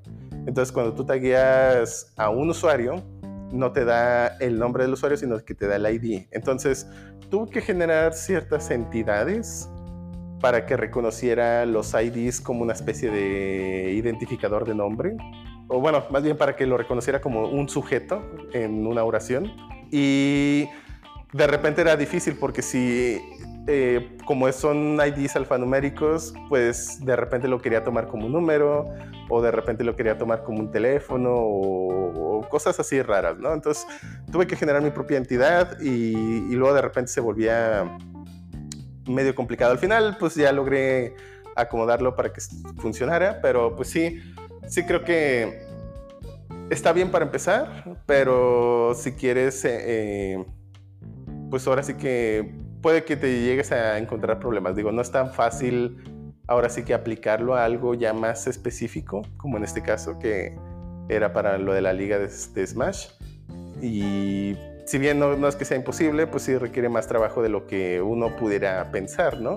cosa que internamente ya tiene unos modelos de lenguaje natural pretrabajados y aún así pues tienes que trabajar un poquito en crear entidades que al final se tienen que reentrenar cada vez, entonces también toma un poco de tiempo. Y aún así, pues, o sea, la misma, el mismo usabas WIT para todos los textos que le mandábamos, poco a poco nos íbamos dando cuenta que iba adquiriendo nueva, nuevas palabras, digamos, en ah, su, en su este, repertorio para ir entendiendo lo que queríamos decir. Al inicio decíamos le gané. Llegó un mm. punto en que empezamos a destruir a, Pancho y cómo el bot sigue relacionaba las palabras y, iba aprendiendo poco a poco. Llegaba un punto que decías humillé y, te lo contaba como una victoria. Lo que era, era, muy interesante cómo poco a poco el bot iba aprendiendo las palabras que usábamos para descubrir una victoria. Sí, lo cierto es que al final sí logró ser algo bastante interesante y, relativamente robusto, como bien dices. Eh, empezó, digo, no lo hace totalmente automático, aunque técnicamente podría haberlo hecho de forma más automatizada, pero requiere más trabajo. Entonces, lo que hacía era, digo, internamente WIT tiene una manera de validar ciertas cosas para que cuando se reentrene, ahora sí que entienda, por ejemplo, que humillé, para mí significa dentro de mi entidad que es una derrota. Entonces, transformar todo eso requiere un reentrenamiento del modelo, pero tú tienes que, de todos darle un input, ¿no? Que es básicamente todo esto del Machine Learning. Ah, en, en el caso particular de WIT, el input es manual, pero tiene un API. Entonces, si bien yo lo estaba haciendo manual, eh, realmente podría haber hecho un otro módulo extra. Bueno, podría haberle agregado lógica donde pues solo iba reentrenándose. El asunto es que también el problema aquí es que si, le, si lo reentrenas, bueno, más bien es cómo sabes que, o cómo validas que el input sí es correcto, ¿no? Si de forma automatizada, lo cual pues eso es lo que lo vuelve complicado. Ahora que es allí donde empieza a entrar la barrera de realmente es inteligente, entonces, porque pues no está entendido, o sea, no las aprende sola o solo, entonces el aprendizaje es parte de lo que nos hace inteligentes también, o del por qué decimos que somos inteligentes. Y, ya lo hemos visto, ¿no? Eh, como parte de las pruebas de inteligencia se eh, utilizan pruebas de, cómo resuelven un problema por sí solos, sin que alguien les dé la información. Eh, en, particular. Por ejemplo, alguien que les dices hazlo así, de esta manera, no significa que porque haya adquirido el conocimiento sea inteligente, sino que, lo que vemos como inteligente es el hecho de que lo haya eh, aprendido por su cuenta. Bueno, no aprendido por su cuenta, sino que haya dado con la solución sin tener esa información exacta, ¿no? Pero bueno, hay también cierta un debate acerca de hasta qué punto algo es inteligente o no, o alguien es inteligente o no. Digo, ya se han hecho, eh, está la famosa prueba de Turing, que si se fijan, pues es relativamente ambigua, ¿no? O sea, no hay una forma súper objetiva de decir algo es inteligente o no. Y, y creo que hoy en día algunos pasarían a lo mejor la prueba de Turing, no lo sé. Es que primero es ambiguo definir qué es inteligencia, ¿no? Ajá, exactamente. Y ya te vas a temas bien filosóficos y te pones a discutir eh, cuándo consideras algo que es inteligente, cuándo es consciente de sí mismo. Entonces, técnicamente un bebé de unos meses no es inteligente todavía porque no es consciente de sí mismo de que existe y de que puede morir. Y ah, bueno. Una máquina que, que no es mortal es inteligente al no ser consciente de que no puede morir. Eh, hasta, hasta qué punto llega la inteligencia entonces es es complicado desde el punto de vista ya de, definición. Sí, sí, eh, sin entrar también en materia de filosofía, pero sí es cierto, el tema de inteligencia como tal termina pues, siendo ligada a la parte filosófica, ¿no? Que es allí donde está el debate. Pero sí, en el campo específico de las ciencias, eh, sobre todo ciencias computacionales, creo que al menos en definiciones que yo he encontrado, pues tiene que ver con la capacidad de resolver problemas específicamente, ¿no? Entonces, el que te digan cómo... ¿eh?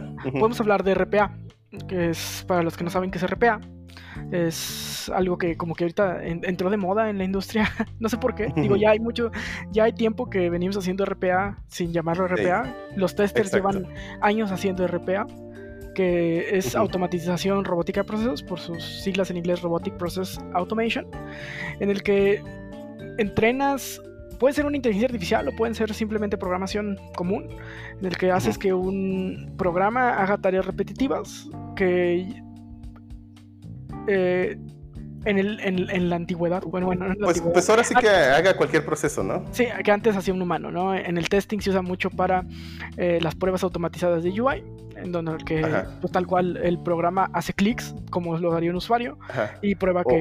O, cambia el tamaño de la ventana, o hace navegación, etcétera, ¿no?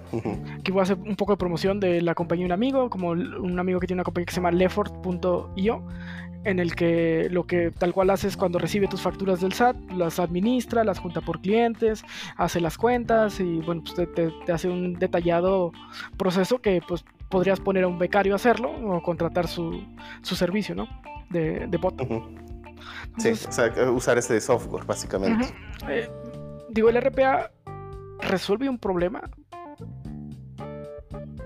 pero no, no técnicamente no, no lo hace el... ahora sí que resuelve los problemas que veíamos en Maquila, pero ahora como el, uno de los gruesos importantes del trabajo ya no solo es maquila, sino es oficinistas, pues básicamente es el equivalente de la máquina cortadora versión software. Sí, o sea, el hacer las tareas repetitivas que nadie quiere hacer en la oficina. Ajá, exactamente. Sí, es acomodar facturas, este, eh, pues no sé, como nunca he sido un oficinista en, forma de la parte administrativa, no estoy muy seguro de lo que hacen. sí, sí, yo, tampoco. Pero, pero sé que sé que cuando automatizas procesos tiene que ver con esas partes administrativas. Pero siempre, siempre escucho a los contadores que se quedan tarde a fin de mes. Eh, supongo que es ah, algo repetitivo y horrible que probablemente ya no tengan que hacer a mano. Sí, y que solo lo hacen a mano porque pues nadie les ha dicho que se puede automatizar. O bien el jefe no quiere gastar en software para automatización. Que digo, ya habíamos hablado en otro momento acerca de que también pues, se vale decir no me conviene por cuestiones de dinero, me conviene más pagarle a un niño chino de 16 años un sueldo mínimo que hacer un software que lo haga. Tenemos amigos contadores, no les digas así, güey. Ah, ah.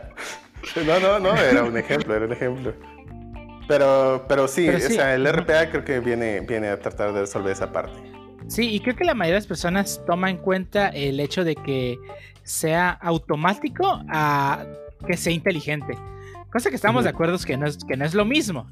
No, puede haber RPA, puede haber RPA con Machine Learning, lo hay. Sí, pero, también. no todo, pero no todo el RPA tiene Machine Learning. No. No, de hecho, el Machine Learning hoy en día, creo que he visto muy, pero muy pocas aplicaciones de Machine Learning usadas en la industria como tal.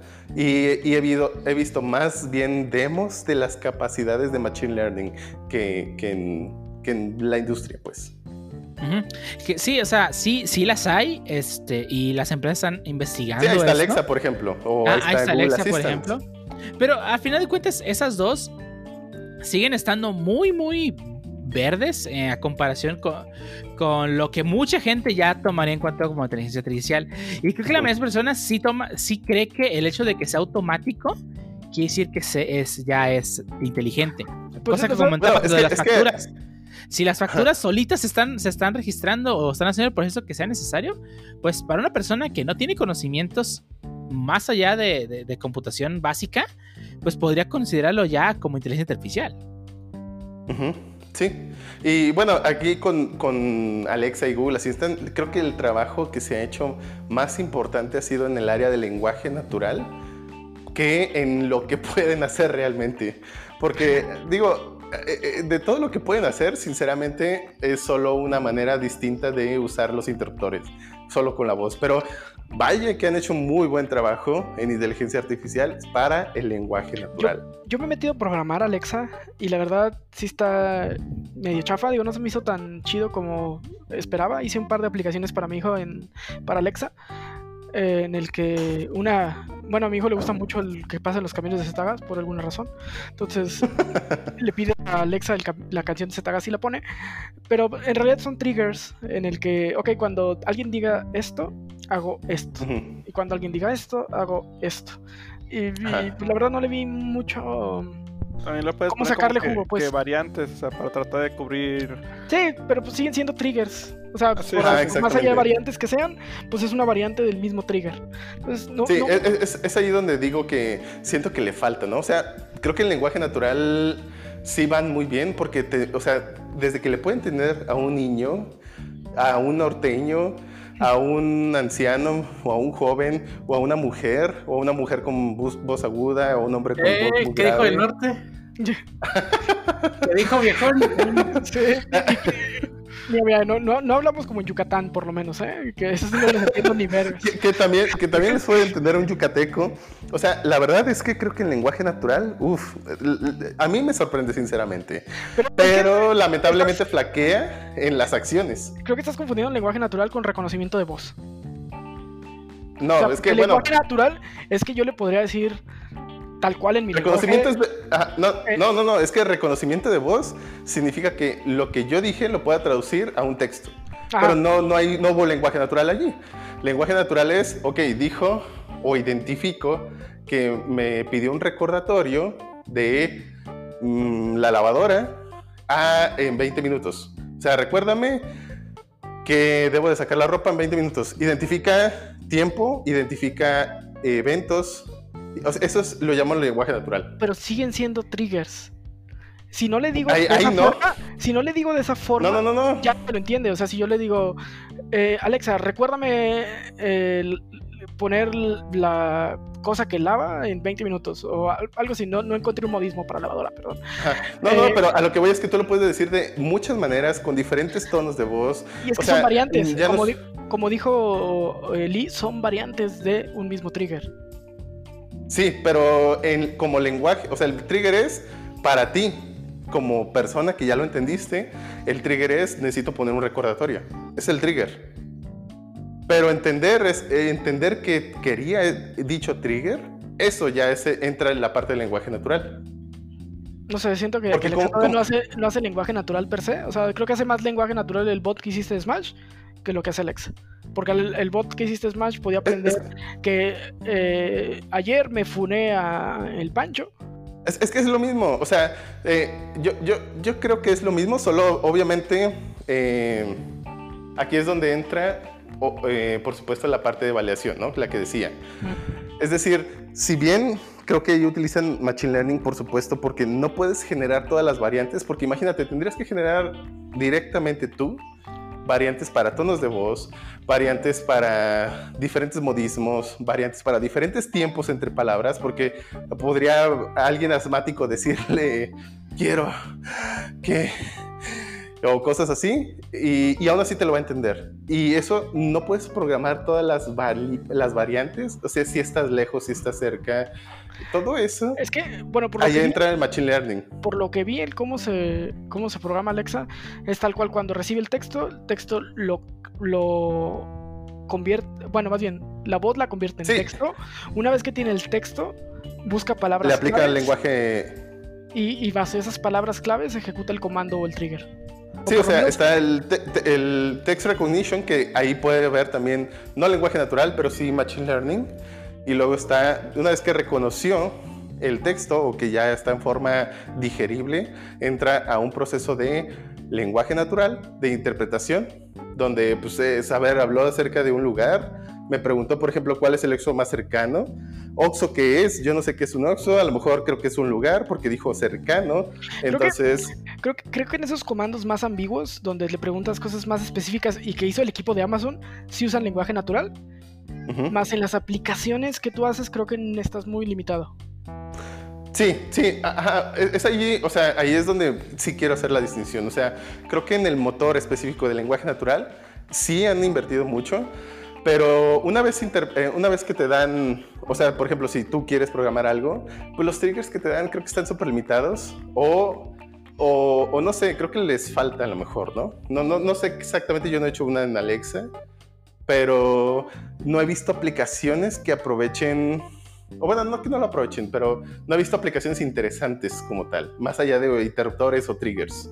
Es más, ni siquiera sé si puedes vincular por ejemplo, si mi luz está prendida, quiero que hagas X cosa cuando se den las 7, por ejemplo. No sé si puedes hacer eso con Alexa. No sé si con Alexa. El if this then that. If, you this then that. No, no, no, no he podido hacer eso con if this. ¿eh? Pero al final de cuentas, eso siguen siendo viles triggers, al final de cuentas. Sí, no yo estamos sé, yo sé. tal cual haciendo IA o nada uh -huh. más allá de un if y un else. Sí, es cierto. Es cierto, no, no, no estás haciendo. Sí, tal cual, más bien estás haciendo puros ifs que pues ya te dan los eventos, ¿no? Sí, mi inteligencia Pero... artificial fuera que, ok, cada vez que la luz exterior está a tantos lúmenes, el shuttle prende la luz. Entonces, ah, se puso en estos lúmenes, prendo la luz. Ajá, exactamente. Sí o por ejemplo, sí, ajá, que, que, agarre el estado de los focos y que tú, sin decirle cuál es tu rutina, uh -huh. que diga, oye, veo, veo que es todos los días o todos los de lunes a viernes prendes la luz a esta hora. Se la voy a prender sin que me diga porque yo sé que él hace. ¿No? Ajá, ese tipo y, de cosas. Ajá, es correcto, porque ya está aprendiendo y ahí es donde ya podemos ajá. definir que podría ser inteligente, ya que está aprendiendo una rutina que, que, que, que, tú no le dijiste, pero que con base en lo que tú estés, estás haciendo, pues te recomienda. Cosa uh -huh. que pasa también mucho con, el, con, los algoritmos de recomendación de, de, de, de anuncios de Google. O de cualquier otra. Que no, o sea, entiendo que es básicamente un busca palabras clave y te muestro algo relacionado. Pero pues al final de cuentas, este, por los patrones de, de compras que hace, los algoritmos pueden recomendarte cosas.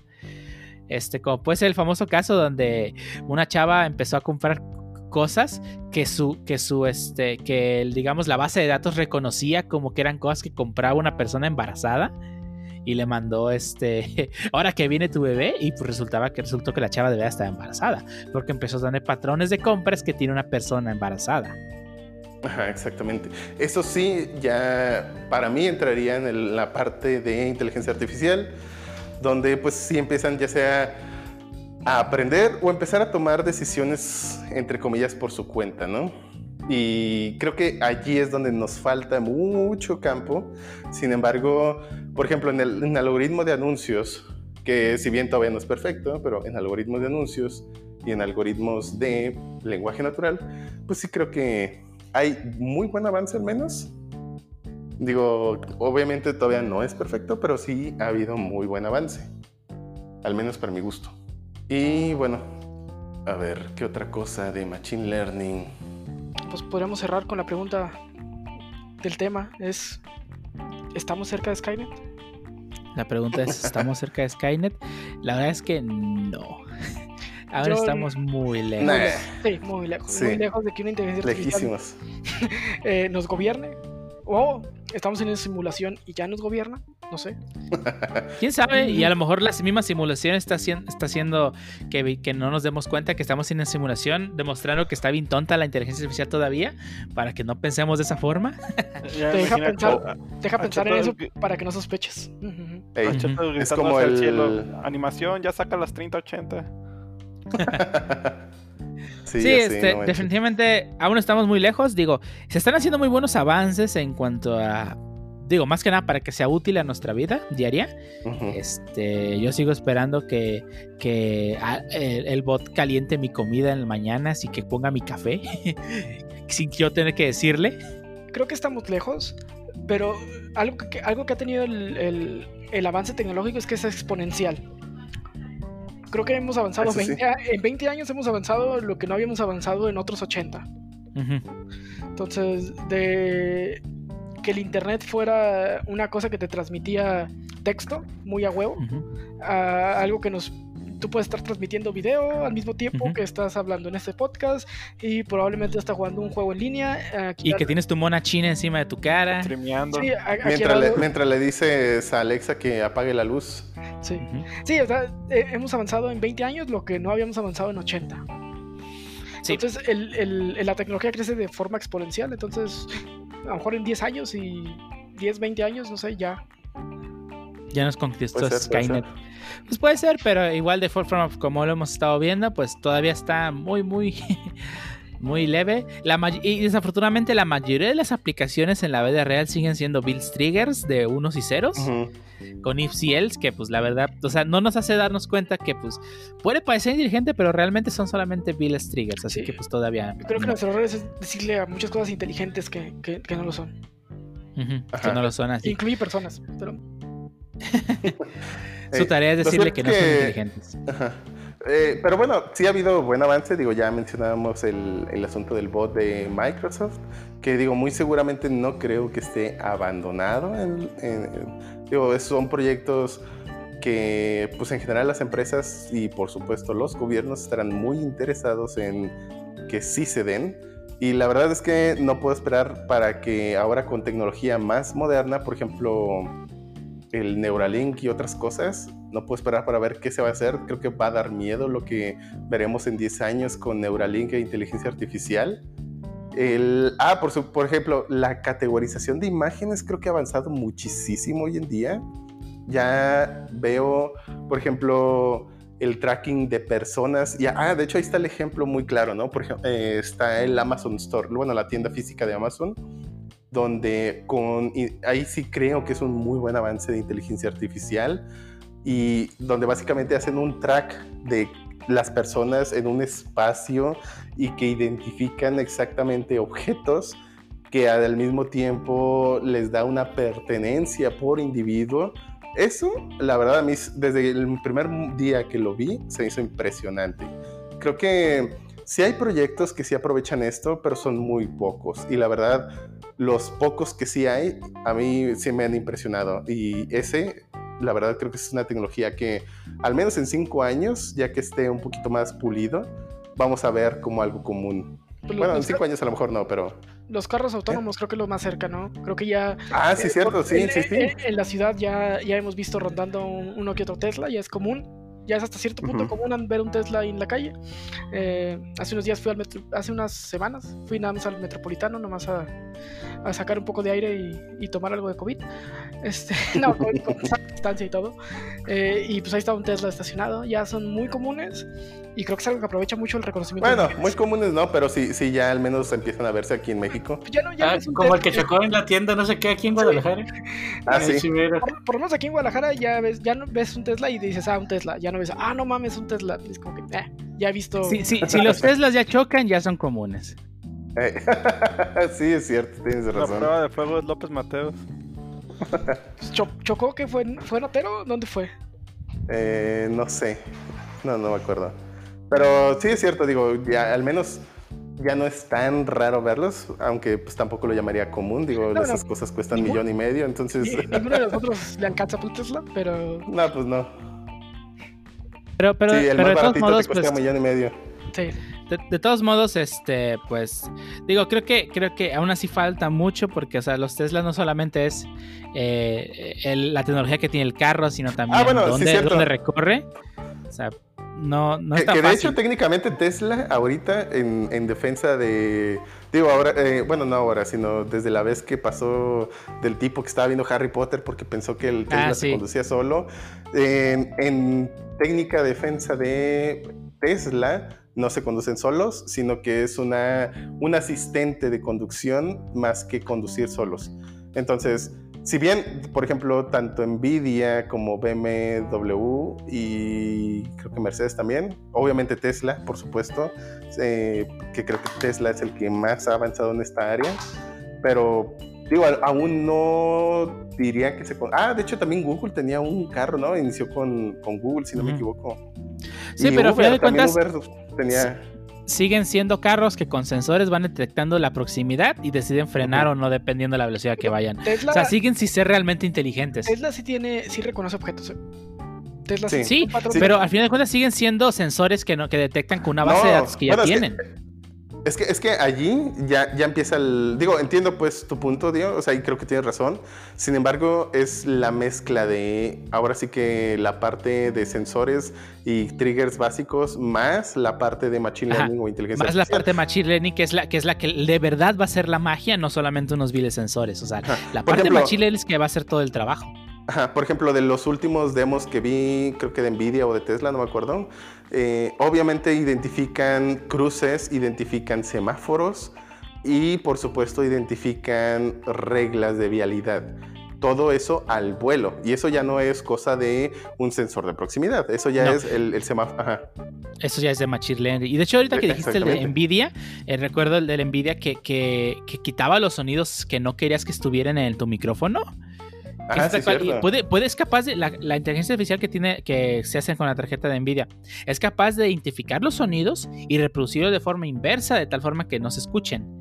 Eso Sí. está muy chido porque puede ser cualquier tipo de sonido el que identifique. Y los sonidos, o sea, la verdad que el- la frecuencia de sonidos es, pues, prácticamente infinita. Ajá. Está Es- muy chido. Digo, no sé si infinita, digo, supongo que hay un límite físico. Ah, Bueno, sí, obviamente debe haber, es debe- demasiado- debe haber un límite, pero virtualmente para nosotros. Pues que el, el Ah, bueno, sí, es... es- el límite son las frecuencias que escuchas. Porque Pero Bueno, estás de acuerdo que, ajá. que la- que- que u- un micrófono o dependiendo del tipo de micrófono puede escuchar más frecuencias que el humano es incapaz de escuchar. Ah, bueno, pero físicamente que- tiene un límite también el micrófono. Sí, estoy de acuerdo, pero virtualmente para nosotros como seres humanos es, es infinito. Ah, sí, la cantidad de frecuencias es muchísima para nosotros como humanos decir es tantas. probablemente bueno, que sí lo Nvidia son, pero... se limita solo a las audibles, ¿no? Claro. Sí, obviamente. Obviamente, pero, pero creo que lo que menciona Dio también es un claro ejemplo de Machine Learning aplicado. No solo se trata de decir es de este grado de frecuencias para abajo, que eso ya existía y ya se había hecho, y ahí están muchos eh, micrófonos con, con incluso algún hardware que les permite, ahí están los de Cardoide, ¿no? Donde específicamente tratan de aislar físicamente son- el ruido Son o a los, través los de- dinámicos. Los dinámicos son los que. ah. Ajá, bueno, Pero pero, sí. ya tienen algún hardware tal cual dedicado a eso, pero que no involucra Machine Learning. Ahora bien, Nvidia lo que presumía era que puede el, esta, esta inteligencia artificial, o bueno, o este modelo de Machine Learning, si nos vamos a términos un poquito más concretos, eh, categorizar correctamente lo que se consideraría ruido versus la voz de una persona. Y entonces ahora sí, de forma mucho más, eh, ahora sí que correcta, eh, pues pasar la frecuencia para anular dicho ruido, ¿no? O simplemente en el caso, digo, dado que esto sería todo, todo digital, pues en lugar de in- invertirlo, pues simple y sencillamente quitarlo, ¿no? A través de algún filtrado digital. Entonces, sí, creo que hay cosas muy prácticas, bueno, eh, cuestiones prácticas que ya vemos hoy en día, quizá como algo secundario, pero ahí están. Y de hecho, eh, ahorita me acuerdo de otro ejemplo bastante curioso, pero es que ya el, eh, el tracking del movimiento, digo, me acuerdo, por ejemplo, cuando salió Kinect de Xbox, para mí fue algo impresionante. O sea, recuerdo cuando se lo llamaron, bueno, cuando recién tenía el nombre de Project Natal y que, eh, que Xbox dijo, vamos a hacer que tu cuerpo sea el control. Yo la verdad no lo creía, sinceramente. O sea, me parecía algo tan increíble que no era para mí creíble en su momento. Y cuando lo vi, realmente me dejó impresionado. Y, cuando lo utilicé, me dejó impresionado. Si bien no era perfecto, y digo, pues también... ¿Mm? Y luego, te aburrió porque no había juegos. Ah, exactamente. Lamentablemente, creo que, creo que sí falló en cómo los... Pues ahora sí que las casas desarrolladoras fallaron en generar juegos que fueran entretenidos y, al final Microsoft empezó a tratar de cambiar el giro del Kinect y cómo lo vendían hacia algo más empresarial. E hicieron su versión de PC y, luego pues Intel absorbió un poquito de esto y tiene ahora una, una especie de Kinect versión más chiquita, etc.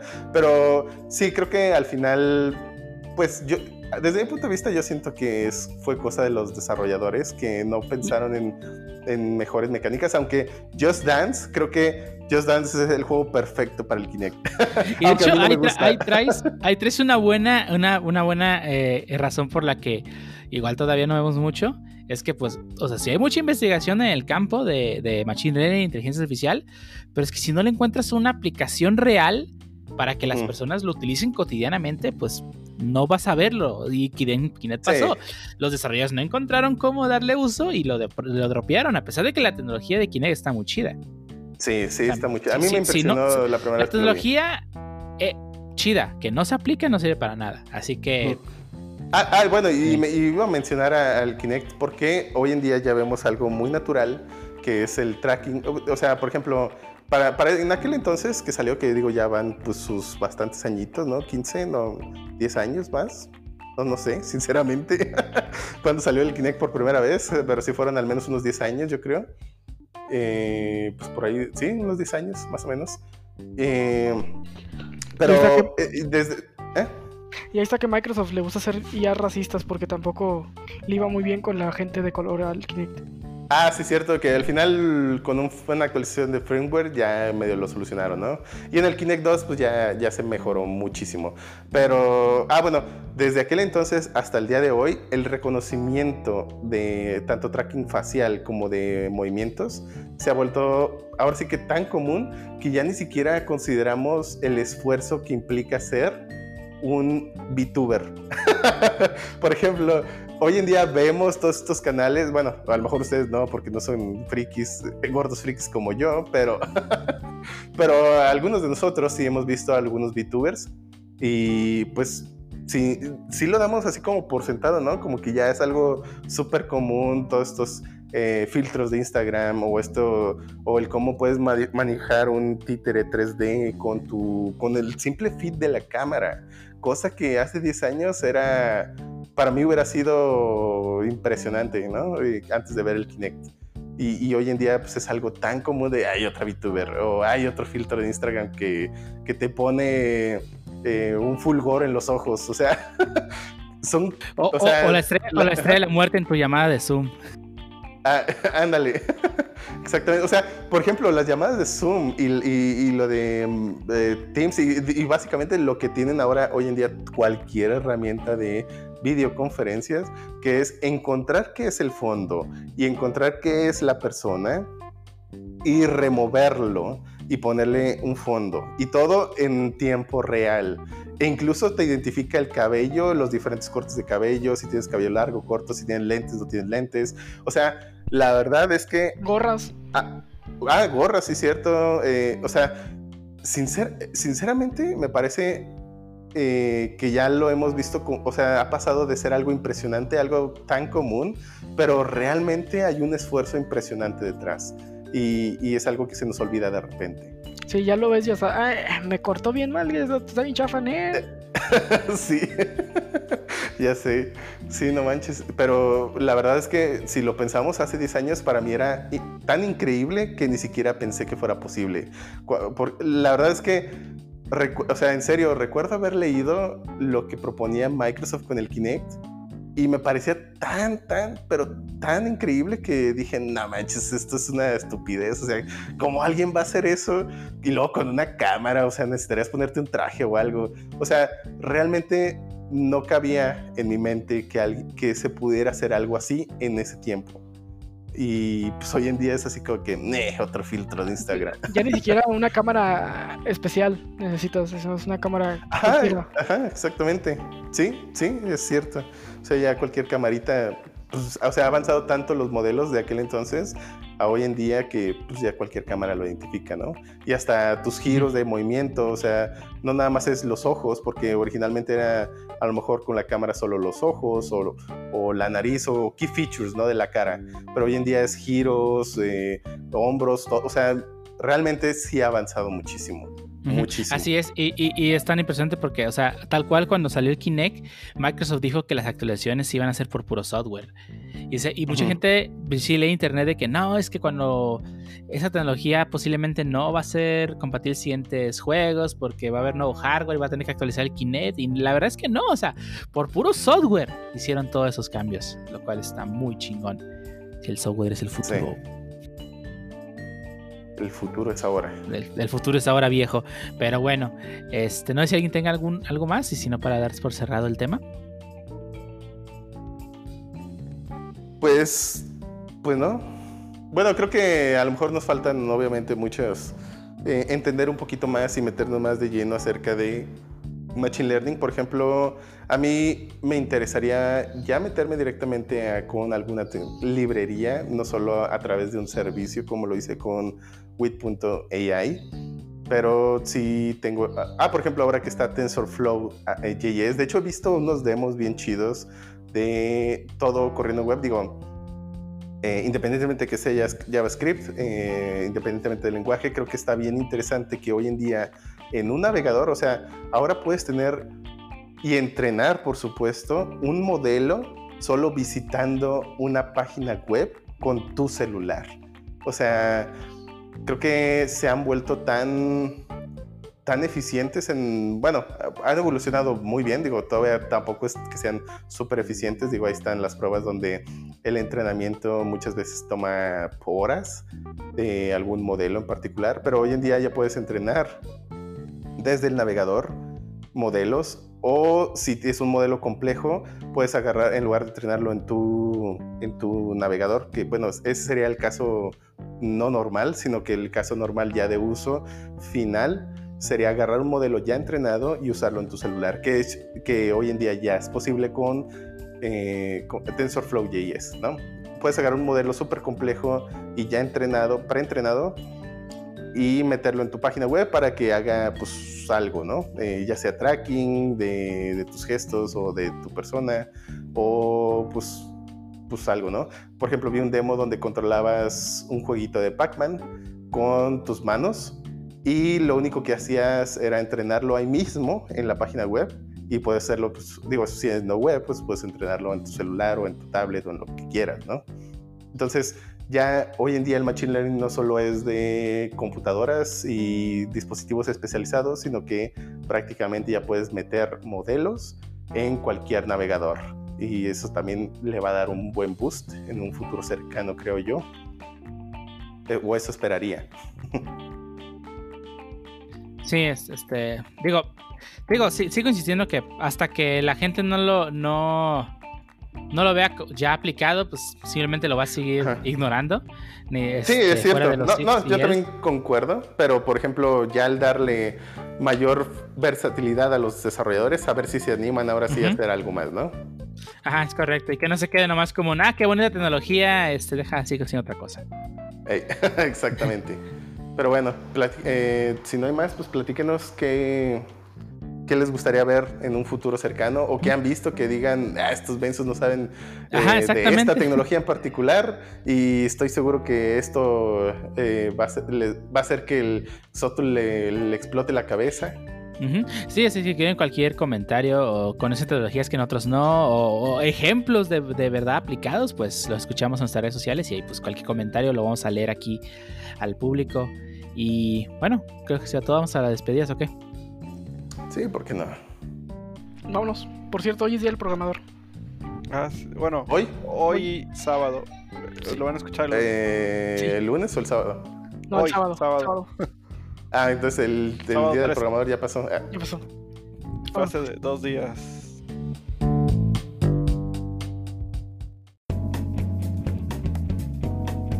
Ya estamos en la parte final de este podcast. ¿Alguien tiene algo que recomendarnos escuchas antes de dar por terminado este episodio número 23?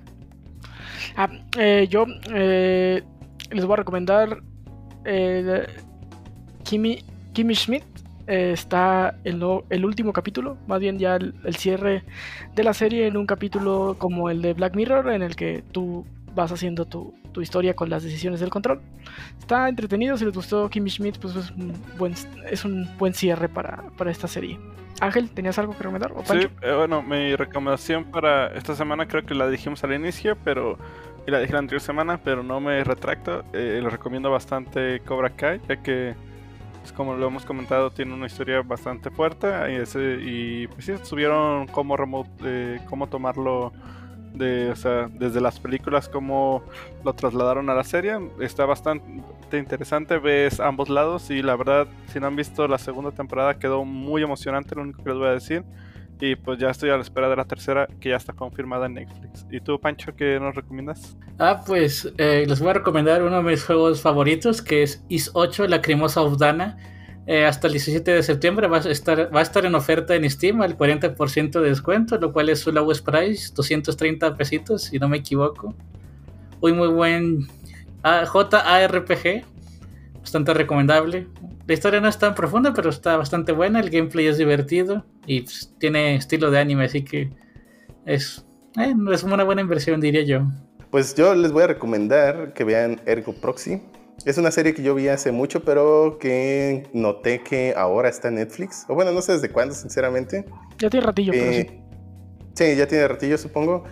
Y la verdad a mí me gustó mucho. Si les gusta una serie con un toque más filosófico. La verdad no me acuerdo si ya lo recomendé antes o no. Como que tengo flashbacks. Pero bueno, si no lo han visto, échenle un ojo. Si tienen algo, perdón, si quieren eh, algo más filosófico, en serio no tiene mucha acción más que al principio.